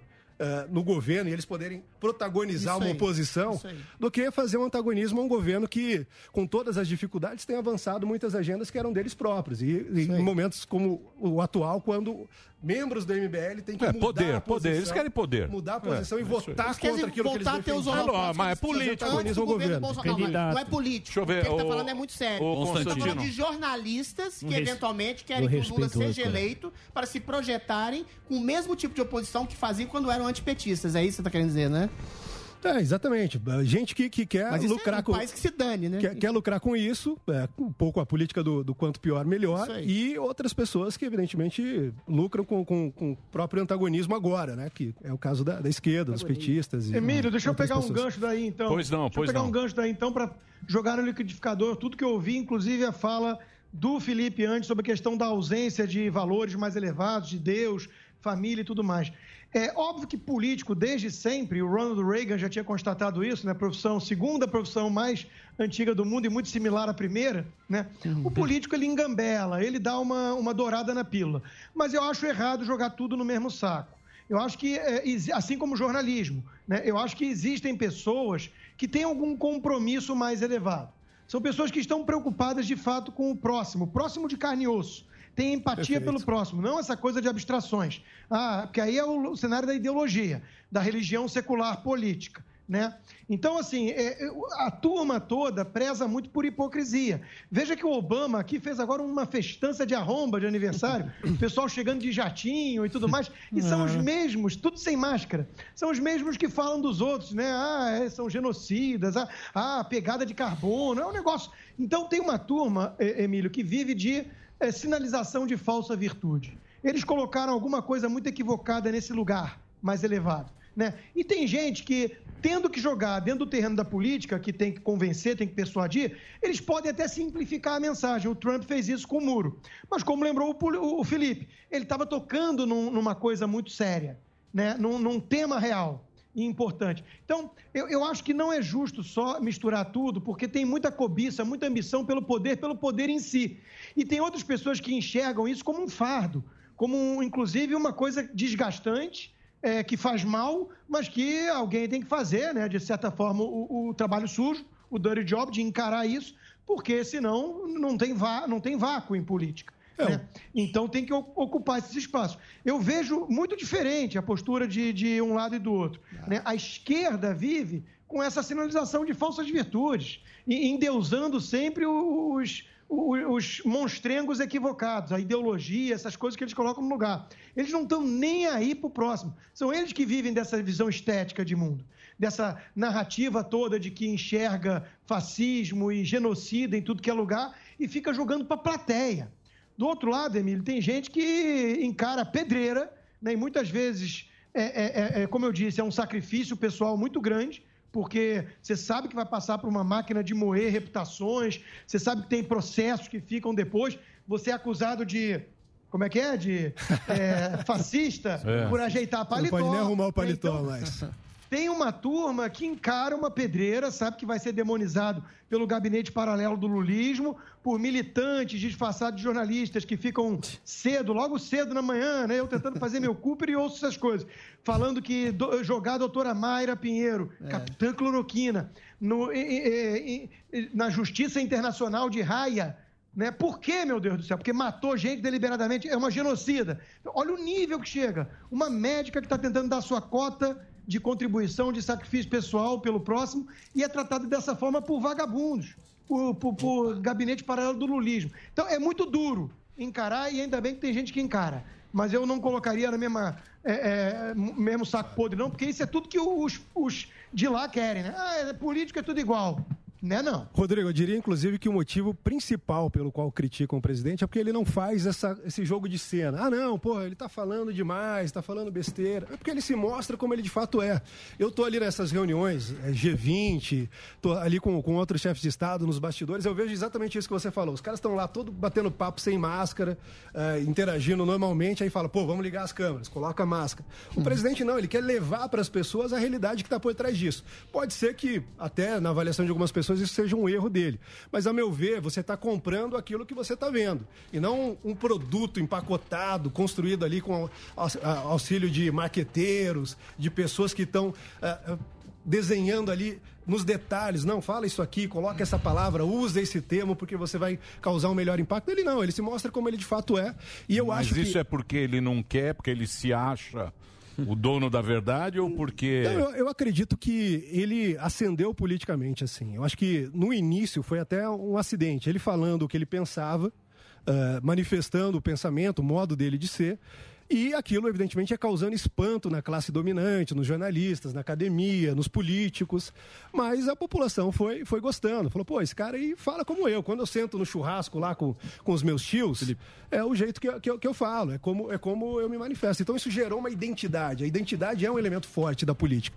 E ele viu que isso funcionou, ele continua usando, e eu acredito que usa porque ele tem essa autenticidade como um elemento central da política Enquanto isso, contra o genuíno, o outro lado contrata o marqueteiro publicitário Nizam Guanais para nos convencer de que a urna é confiável, é- a, a urna inviolável que foi violada é o máximo, né? Então é exatamente isso. Tem um mundo de, eu por isso que eu chamo da visão estética de mundo, Felipe. É, porque tem uma exatamente. turma que vive só vive só pelas aparências. Essas pessoas não estão na é realidade. marketing. Mas tem um. Exato. tem e, um do outro ponto. lado tem um clamor, ainda mais na era das redes sociais, tem um clamor pelo que é genuíno. Goste ou não de tudo que sai, mas é, é, é menos liturgia do cargo, que a turma já identificou que é algo feito para inglês ver, e mais realidade, mais aquela coisa que o nosso dia a dia a gente sente, a gente tem. né? Então, eh, eu acho que é por aí. Na era das redes sociais, deu um espaço para essas pessoas, né? E, e- e o, resto, o resto não está sabendo lidar muito bem com isso, não. Ainda mais na mídia. Mas tem um, um ponto, assim, eu entendo e acho que ele foi, foi eleito por conta dessa simplicidade. Agora, é, muitas vezes, aí não é uma crítica especial ao Bolsonaro. Eu, como economista, tenho medo de medidas que todos fazem para aumentar o populismo em troca de uma, uma saúde é, econômica, principalmente no médio e longo prazo. No atual momento, a gente tem uma discussão que tem preocupado muitos investidores, até alguns criticando bastante o, Bolsonaro por conta da questão dos precatórios. Todo mundo sabe que aumentar, dar dinheiro direto aumenta o populismo. Eu até acho interessante o Bolsa Família, eu não sou contra, mas eu sou contra você aumentar a dívida ou criar outro imposto. O que eles estão fazendo é aumentar a dívida, eh, deixando de pagar precatórios. Você não acha que qualquer político, e aí nesse sentido o, o Bolsonaro tem esse perigo assim, ah, tá o pessoal gostando, eu continuo assim, o pessoal gostando, eu continuo assim. Porque isso é uma coisa que a gente vê em vários A países. Dilma fez isso. A Dilma Pedalada. fez isso. Não, e a Dilma tem até é, é, tem uma questão que era fora das regras, né? Que, que até foi usada para o impeachment. Eu, eu não estou discutindo se é a regra ou não. Eu estou falando de aumentar o populismo imediato em troca de um crescimento maior de médio e de longo prazos. Olha, eu, eu acredito que não existe um paralelo aí, até porque quando falam de precatórios, por exemplo, é uma posição de parlamentares. Evidentemente, muitos parlamentares que são associados ao governo, mas isso não significa que o governo está encampando isso ou que vá encampar no futuro. O presidente, no auge eh, da pandemia, quando acabou o auxílio emergencial, ele falou: peraí, ia lá o pessoal no, no cercadinho e fala: não, a gente precisa estender, aumenta para tanto, a gente quer 14, 15. Ele: não, peraí, me apontem a fonte eh, que a gente vai usar para pagar isso aí. A gente não pode estourar as contas. Então, ele sempre colocou isso, inclusive, para a população, mesmo sendo uma mensagem muito ah, impopular. Agora, quando você olha para a realidade de Brasília e todos os interesses que operam ali, todos os grupos de pressão, ah, tudo que está em jogo, uma coisa ou outra pode acabar passando. Mas eu, eu, eu não acredito que vai ser o caso das- da- dos precatórios. E eu diria, inclusive, que se a gente for pensar do ponto de vista de medidas impopulares, o governo tomou, teve coragem de tomar várias medidas impopulares. Sempre se critica, não, falso liberalismo, não avançou o suficiente. Concordo, não avançou o suficiente. Primeiro, uma situação de pandemia. Não se É. compara com o que a gente vinha construindo em 2019. Mas ainda assim, independência do Banco Central. O, o- quando a gente pensa, por exemplo, em privatização de ativos, o governo Fernando Henrique Cardoso só conseguiu privatizar no segundo mandato. E fez isso ali em oito anos, 63 ativos privatizados. O governo Bolsonaro, em três anos, privatizou mais de 100. E fez aí grandes cases. Agora com a, com a permissão de, de privatização dos Correios, mas antes disso, eh, Liquigás, a TAG, que é uma grande transmissora de gás. Ah, então, o, o- o governo avançou bastante. E, e eu não tenho a menor dúvida de que o ministro Guedes é o melhor ministro da Economia que o Brasil teve e por isso cobram tanto dele. Sabem o quanto poderia ser melhor. Mas não levam em consideração todas as circunstâncias reais, todo, todas as restrições que ele tem para operar ali em Brasília. Evidentemente, você tem políticos representando grupos. Você tá no pessoas- governo, né? Tô, tô. Você tá no. Qual é a maior dificuldade que você. Você tá lá há quanto tempo? Dois anos e pouco. Eu tô desde o início, tava. Você nunca tinha feito po- política antes? Nesse sentido, não. Assim, Já tá no governo, tá no. É, não, eu. Tá lá no Front. No dia a dia, no dia a dia. Como eu falei, trabalhei no Onde você Judiciário, brotou? trabalhei para o Departamento de Estado dos Estados Unidos, eu era eh, funcionário da Embaixada Americana, trabalhei com política desde sempre, consultoria, análise Tá, mas política. tá lá, tá lá na, na- no dia a dia na treta. Agora, agora tá ali, é, é realmente uma. Eu já escrevi bastante sobre isso nas minhas redes sociais. É, é, é realmente um desafio muito grande, inclusive por, por essa coisa que eu falei do globalismo. Esse, esse processo que eu mencionei que ocorre fora, de você transmitir poder para uma base funcional, ocorre também dentro do governo. Você pega, por exemplo, o Ministério da Educação. Você tem ali uma. Ah, não mexe. Você tem uma série de leis Claro que que estão não. enraizadas. Mexe. E você tem uma burocracia lá. permanente. Essa burocracia permanente fala: esse, esses caras aqui vão passar. Então, o que importa é a nossa agenda. Como que a gente avança isso? E normalmente eles fazem isso em convergência com essas agências internacionais. No caso da educação, a Unesco. No caso da saúde, a OE- a OMS. E isso, isso, isso avança. Então, você tem um processo também muito difícil de tentar ah, desaparelhar o Estado, mas não apenas dos partidos políticos, mas também de uma burocracia dominante. de Então, mas quando o cara chega pra você, porque Emílio. os caras mudam o nome. Eles mudam o nome. Era comunista, aí virou socialista. Agora é globalista. Aí so, não, social, social democrático, agora progressista e tal. E progressista é bonito, eu acho Uhum. bom isso. Eu quero ser um progressista. Quando chama você de retrógrado, de É, querer mudar Reacionário. em tudo que é bom e que o futuro sempre que vai trazer coisas boas. E E você é um rapazinho que tá lá na ditadura nos anos 60, louco. querendo dar os valores da família, da pátria, você que tá lá de DeLorean, DeLorean merda, que não aquele- viveu. Isso. E, co- como é que você se posiciona Sim, em relação a isso? Que você é atrasado, Não, você... eu, eu, eu acho que até a minha figura ali no governo, Emílio, simboliza um pouco isso, assim, sem, sem, sem modéstia. Porque a forma como eu cheguei desde o primeiro momento, eu fui nomeado no meu cargo dia 1 de janeiro. No dia 1 de janeiro saíram uma s- série de reportagens falando, não, esse cara é um revolucionário, aí trabalhavam ali os apelidos, né? Boston Tea Party. Embora o Robespierre Sorocabeno. quase com a idade que eu tenho hoje, então não, não entendo ali a, a referência histórica desse pessoal, Sorocabeno e coisas assim. Falavam que eu era um jacobino, etc. Por quê? Porque eu tinha uma visão muito clara de que você ia ter, em, em certa medida, que promover um embate com essas pessoas. E desde o primeiro momento eles tentaram me amarrar e amarrar a, a minha atuação dentro dessas acusações todas que têm desdobramento até hoje. Então, num primeiro momento já vem ali com uma lista, olha, essas pessoas pertencem a, a milícias virtuais e essas listas iam sendo atualizadas. Então, no começo estava lá o Danilo Gentili, Lobão, Gabinete do Júlio, ódio. todo mundo que, que defendia o governo. Você era o chefe lá, né? É, me acusavam disso, mas não tem um Claro gabinete do ódio para Noite, chefiar. claro que era, pô. Lá esse Comandava. gabinete Os caras do ódio. aí, A camiseta. Aí os, ca- os caras pra foram para esse lado, e, e- e se você pegar, isso, isso até é uma coisa que talvez é, seja a men- mensagem central, na minha perspectiva, sobre o que está se passando hoje no Brasil. A gente tem, evidentemente, um avanço autoritário muito claro, muito claro contra um grupo político que se organizou ali ah, mais ou menos ah, às pressas, sem recursos, sem ah, uma capacidade muito grande, sem, sem um número significativo de quadros também, e a gente reconhece isso, sem a experiência da máquina do, do, do Estado. Mas desde o começo a gente teve essa reação. Pega lá atrás, 2018, presidente eleito. Ele não tinha nem assumido o cargo ainda, inicia um processo no Tribunal Superior Eleitoral para cassação da chapa, com a alegação de que ele havia utilizado disparo em massa. Fizeram toda a, a- a análise, não encontraram nenhuma materialidade para aquilo e identificaram que o Haddad fez isso. Eles atacaram aquilo, não conseguiram encontrar, deixaram em suspenso, não arquivaram ainda, eles usam aquilo ali de volta e meia para achacar o governo. Depois joga lá, CPI, CPMI das fake news. Mesma teoria. Pô, tem esses caras aí, o Carlos e o Eduardo são chefes do gabinete do ódio, o Felipe Martins é o estrategista e depois tem o pessoal nas pon- na ponta aí eh, operacionalizando. Não avançou, teve lá, o pessoal que te- teve lá deu, deu um show, ah, teve o Hans River do Rio de novo apontando na cara do Rui Falcão, falando, não, quem foi lá na minha empresa pedir disparo foi, foi o senhor, não foi o Bolsonaro, nunca fiz isso. Eles veem que não vai dar certo, eles pegam as informações e fazem uma espécie de lavagem. Como faz lavagem de dinheiro? Lavagem da informação, joga para o inquérito das fake Tem news. funcionado, Felipe? Como é que você, como é que você reage a esse tipo de ah, grosso de informação é- feito pela mídia, pelo STF, pelo judiciário, por classes políticas? Parece que é todo mundo a gente tem Aí que tá. o governo. O que, que, que você pode fazer como método de comunicação para reagir E- isso? esse é o centro da coisa toda. Então eles vão to- todos esses passos, eu fui citando aí cada um dos passos, para a gente saber a profundidade dessas ações. Então foi lá, inquérito das fake news, inquérito dos atos antidemocráticos, agora esse mais recente do eh, organização criminosa digital, etc. E se você pegar mesmo a ação do Moro, por exemplo, a ação do Moro de, É. de interferência na Polícia Federal, eles desenvolvem lá uma teoria que é a seguinte: teoria dos núcleos bolsonaristas. E aí eles pegam os núcleos bolsonaristas e colocam lá. Você tem um núcleo empresarial. Então você pega o Luciano Hang e fala: você é um empresário e quer apoiar o Bolsonaro?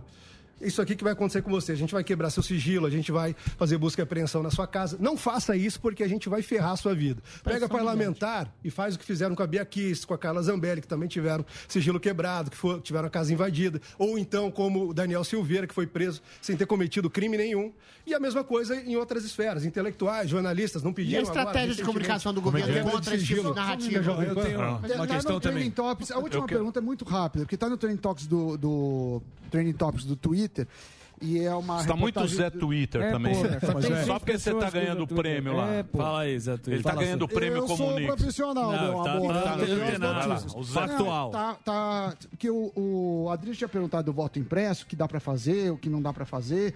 E aí, o UOL deu essa notícia, Thaís Uau. Oyama, que foi aqui da, da rádio, falando que amanhã terá, no horário da votação, eh, uma demonstração de força em frente às esplanadas lá, com tanques de guerra.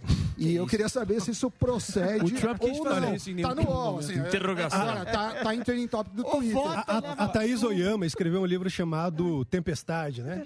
E aí a minha curiosidade, quando ela escreveu aquele livro, os bastidores ali do governo Bolsonaro, eu peguei, eu peguei uma cópia digital, dei um Ctrl F, Felipe Martins. Falei, pô, sou vaidoso, quero saber o que ela tá falando de mim.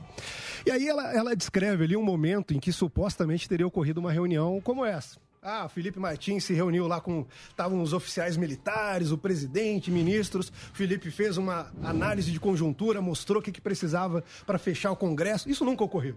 Nunca ocorreu. Os milicos, você não manda nos milicos, óbvio não. Você é um puta É moleque. Gene- General Heleno. Cara, Inclusive- cara inclusive- chega lá com os milicos, você inclusive- você aqui inclu- com essa barbinha aí. pô. Inclusive, meu, alguns, alguns militares não escondem o fato de não gostarem de mim. Outros se dão muito bem. Eu, inclusive, Bom dia. eh, dei, dei- dei aula e palestras em várias instituições militares. Tenho construído um trabalho eh, nesse sentido que eu acho que é bastante importante até para renovar e atualizar a- a- a- as visões das academias. Mas, evidentemente, não mando nem milico, nem ministro, nem ninguém. Se a gente pegar a minha situação atual hoje lá, é de mera sobrevivência. Eu estou sendo so- eh, processado. Aí, Eu vou ver se o. Constantino.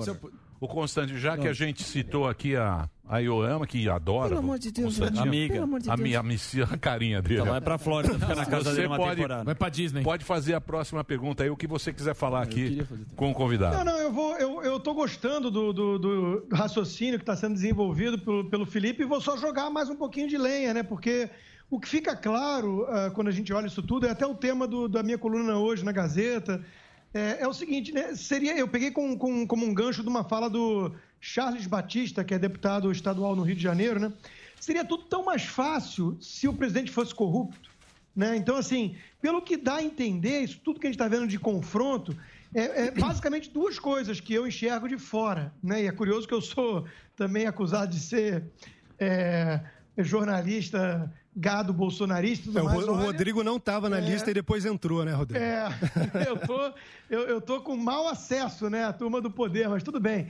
É, o, o ponto é o seguinte: é, seria mais fácil, porque o que o sistema, vamos chamar assim, não está aceitando, não está engolindo, e como o Felipe lembrou, não engoliu desde a vitória, porque ali já começou com um esquema de chapa. Então, o que a turma não está engolindo são duas coisas. A direita efetivamente no poder, porque antes chamavam de direita o PSDB, que qualquer pessoa que estudou sabe que é esquerda, né? Ah, e, ao mesmo tempo, um governo que está com dois anos e meio sem escândalo de corrupção. Né? Então, isso parece que travou ali a, a engrenagem, né? É, uma areia incômoda na engrenagem é, é, que já estava bem azeitada em Brasília, que tem muita gente que vive disso. Então, estão tentando expelir o corpo estranho. Porque aí volta o que? A esquerda e fica uma disputa entre PSDB e PT, como se fosse direita e esquerda, e é tudo dentro da esquerda, e fica de volta a normalidade. Eu vejo hoje até o, o Fernando Gabeira escrevendo coluna no Globo, falando: não, precisamos neutralizar Bolsonaro para resgatar a paz, a, a normalidade. Quando eu vejo alguém falando isso, eu penso assim: o que, que é resgatar a normalidade do Brasil?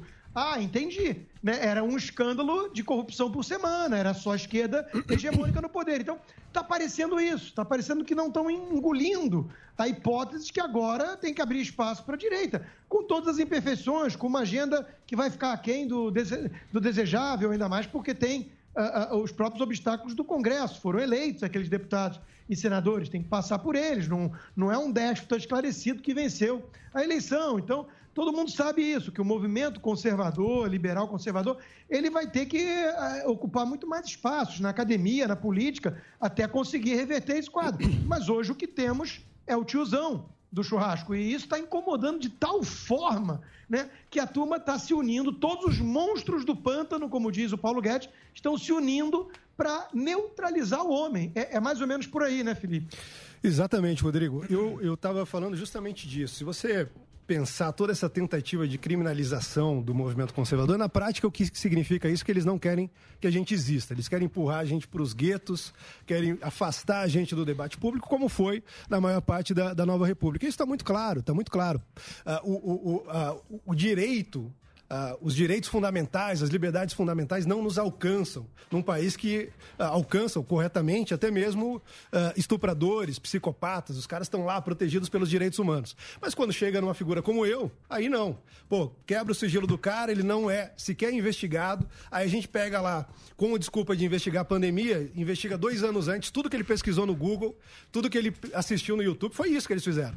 Todas as conversas de WhatsApp, Facebook, Instagram, as fotos que ele tirou, a localização dele, por onde que ele passou e tal, isso é uma coisa surreal. Eu conversando com o pessoal da, da, da Polícia Federal, etc., eles dizem que isso não ocorre nem mesmo com chefes do tráfico, com suspeitos de terrorismo, e fizeram isso comigo, que não sou investigado pela CPI. Então, ah, esse, esse, esse avanço é muito claro, que fizeram com Daniel Silveira, o que fizeram com Oswaldo Eustáquio, o que fizeram com uma série de jornalistas independentes da mídia alternativa, blogueiros, enfim, ah, foi uma coisa simplesmente criminosa. E tem mais. Quando o presidente Bolsonaro tenta ah, fundar o Aliança, você tem busca e apreensão na casa de de- das figuras principais do Aliança. Quando o presidente tenta ah, ir para o Patriota, o TSE interfere lá para tirar o presidente, Adilson Barroso, da presidência do, do, do, do, do, do- do- do partido. Então, o que a gente tem é muito grave, muito sério. Eles simplesmente não querem que uma parcela da população tenha representatividade. E aí a gente cria uma crise. Por exemplo, quando a gente chegou em 2019 e tal, a gente conseguiu fazer um, um experimento ali até bastante virtuoso de governar sozinho, através ah, ah, do- do- do- da pressão das massas e tudo mais. Mas ali era um outro momento. A gente estava tentando avançar a nossa agenda conservadora, os nossos valores, aquilo tudo que ah, a, a- a campanha, a campanha defendeu. Mas quando você chega em 2020, você tem primeiro pandemia, segundo o avanço claro ah, essa, essa reação, né? O Império contra-ataca e começa a utilizar ali judiciário, utiliza o MP, utiliza todas as instituições, a própria imprensa, tentando demonizar esse grupo político. Então, não se trata mais de avançar especificamente uma agenda, mas de criar as condições morais, intelectuais e legais para que essa agenda possa existir no futuro e para que a política possa ocorrer de modo satisfatório no Brasil. É por isso, por exemplo, que o presidente teve que buscar aliados em Brasília, teve que buscar aliados ah, no, no- no Centrão. Bom, a gente está com uma ameaça às liberdades fundamentais, a gente está com uma ameaça ao direito desse grupo político de existir.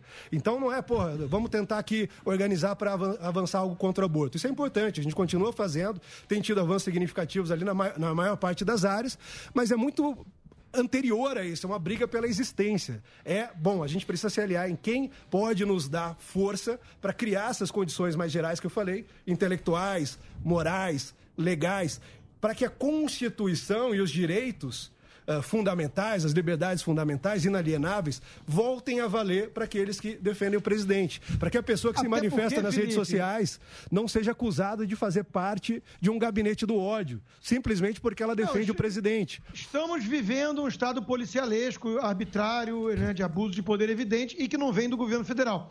Mas até porque ah, os mesmos que cobravam a articulação do presidente e do governo com o Congresso antes, agora demonizam a aproximação com o Centrão, ignorando também que os pseudo-liberais que foram eleitos surfando a onda da direita e do próprio bolsonarismo, né, foram os primeiros a trair e abandonar o barco, ou seja, eh, deram as mãos aos PT, aos petistas e, psolistas, assinaram pedido, super pedido de impeachment, né, eh, e reclamam que o presidente se agarra onde pode para sobreviver, né, eh, politicamente. Então é, é, no mínimo, no mínimo incoerente. Essa turma ajudou a colocar o presidente nessa situação. Não, é- Nunca teve uma bancada forte, eram tentativas ali de bancadas temáticas que você coloca, né?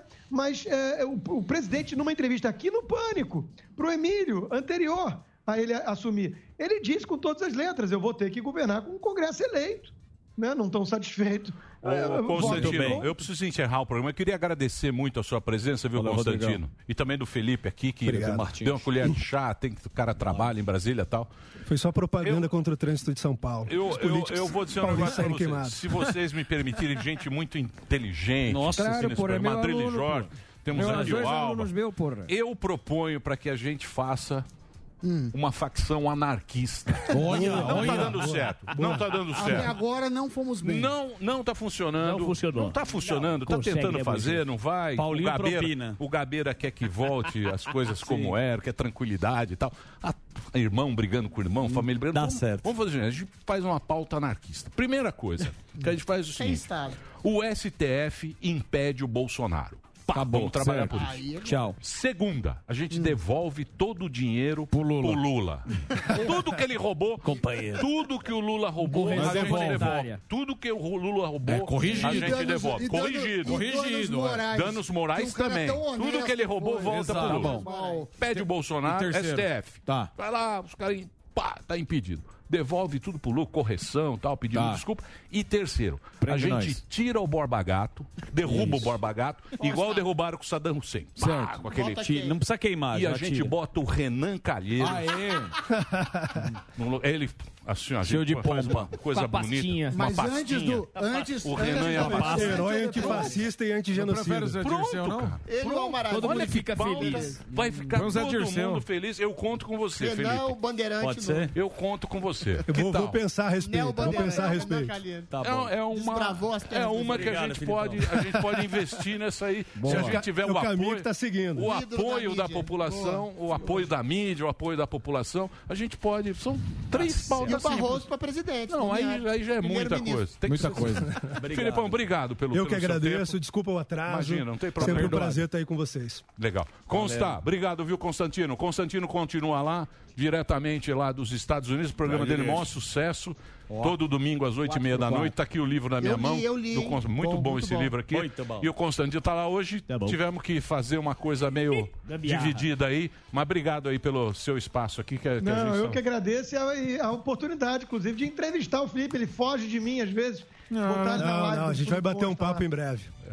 É, é isso aí. Obrigado, viu, Constantino? E eu conto com você com essa pauta também. Que a gente pode. Tô contando.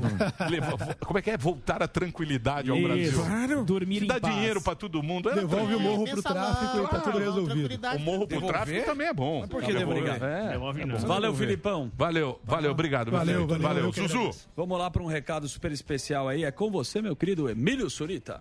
A vacinação na cidade de São Paulo não para, né? E atenção, agora chegou a vez da galera mais jovem, Zuzu. Boa! Todo dia a gente vê a galera se vacinando, mas, mesmo estando no caminho certo e sabendo que a cada dia estamos melhorando, não podemos vacilar. É isso aí, não tem jeito, né? Se você precisar ir pra rua, é bom se ligar e manter os cuidados de sempre, né? Máscara, sempre. Lavar as mãos ou usar álcool em gel e manter o distanciamento social. Mas presta atenção porque a imunização completa ocorre apenas a segunda dose. Não se esqueça de tomar a segunda dose da vacina, então você fica ligado aí, ó. Tá indicada no seu cartão de vacinação. Boa, só com duas doses é que a gente fica 100% imunizado. Você quer saber mais? Então faz o seguinte, baixe o app e-saúde SP. É um aplicativo da Prefeitura de São Paulo com várias informações sobre a vacinação e também tudo sobre saúde e Covid-19, é claro. Boa! Com ele você fica de olho nos grupos de vacinação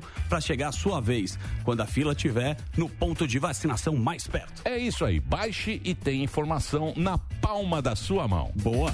Nós vai ali volta, nós só vai ali volta já. Pânico. Atenção, estudantes do quinto e do nono ano. Conquiste sua bolsa no Desafio Etapa. E estude na escola brasileira tão admirada em nosso país quanto respeitada no exterior. Etapa. Mais de você em você mesmo. Depois de vencer seus concorrentes nos comparativos de qualidade e tecnologia e atingir o expressivo número de 20 mil compradores 100% satisfeitos, o Tigo 5X Turbo concorre ao mais importante prêmio que um carro e seus compradores podem receber: o prêmio de SUV mais valorizado do mercado. No mais importante estudo realizado no Brasil.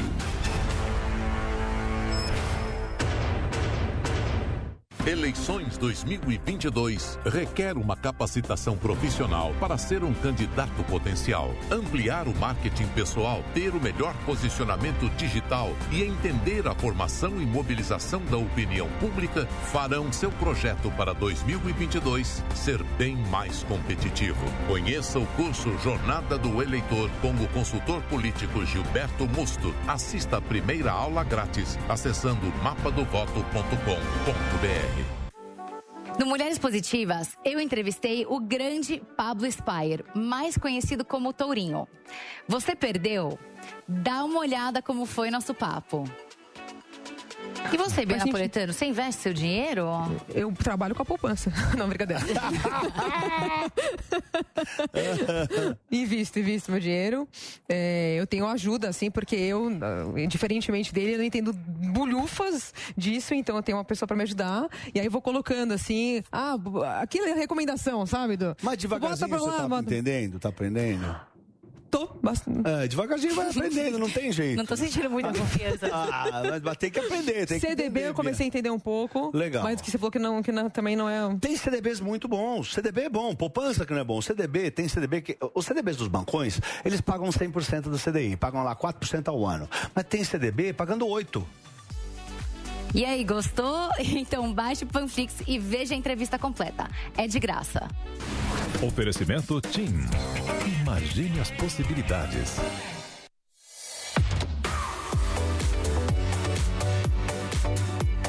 Você sabia que estamos concorrendo ao top 3 do Prêmio IBEST com o Pânico? Entre no site vote.prêmioibest.com e na categoria podcast, vote no programa Pânico. A votação vai até o dia 22 de agosto e ao fazer a inscrição para participar, você recebe um número de sorteio e passa a concorrer a prêmios em dinheiro.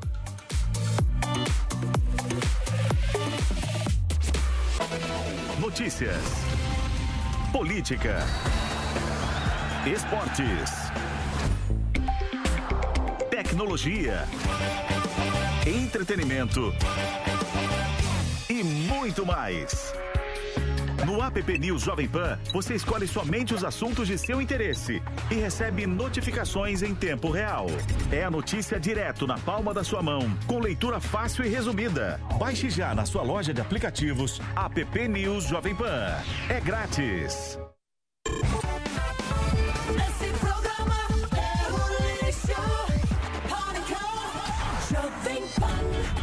Muito bem, meus amores. Estamos de volta. Estamos de volta Pim, aqui pom, na pom. programação da Jovem Pan para todo o Brasil, já devido ao avançar do horário.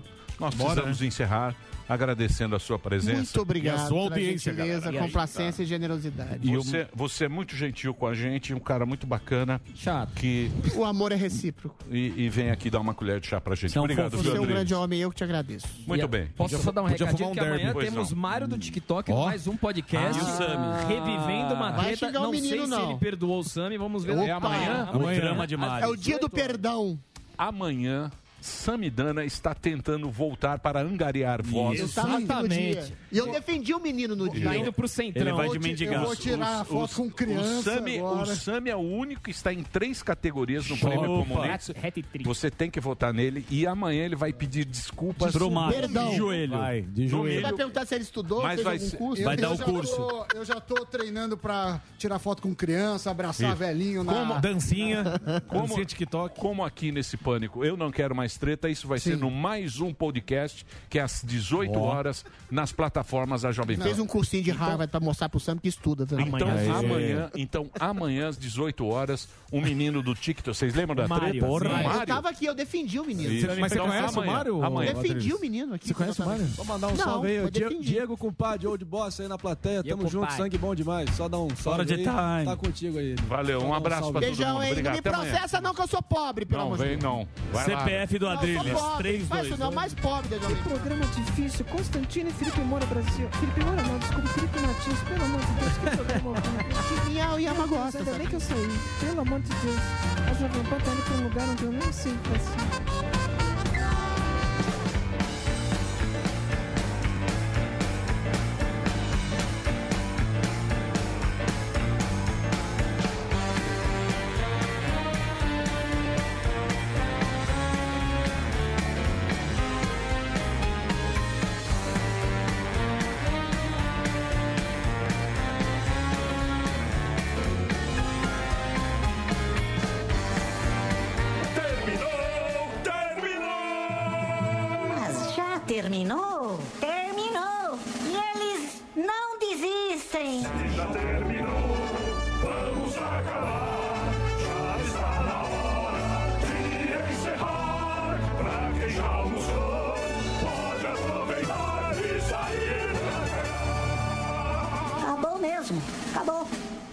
Sair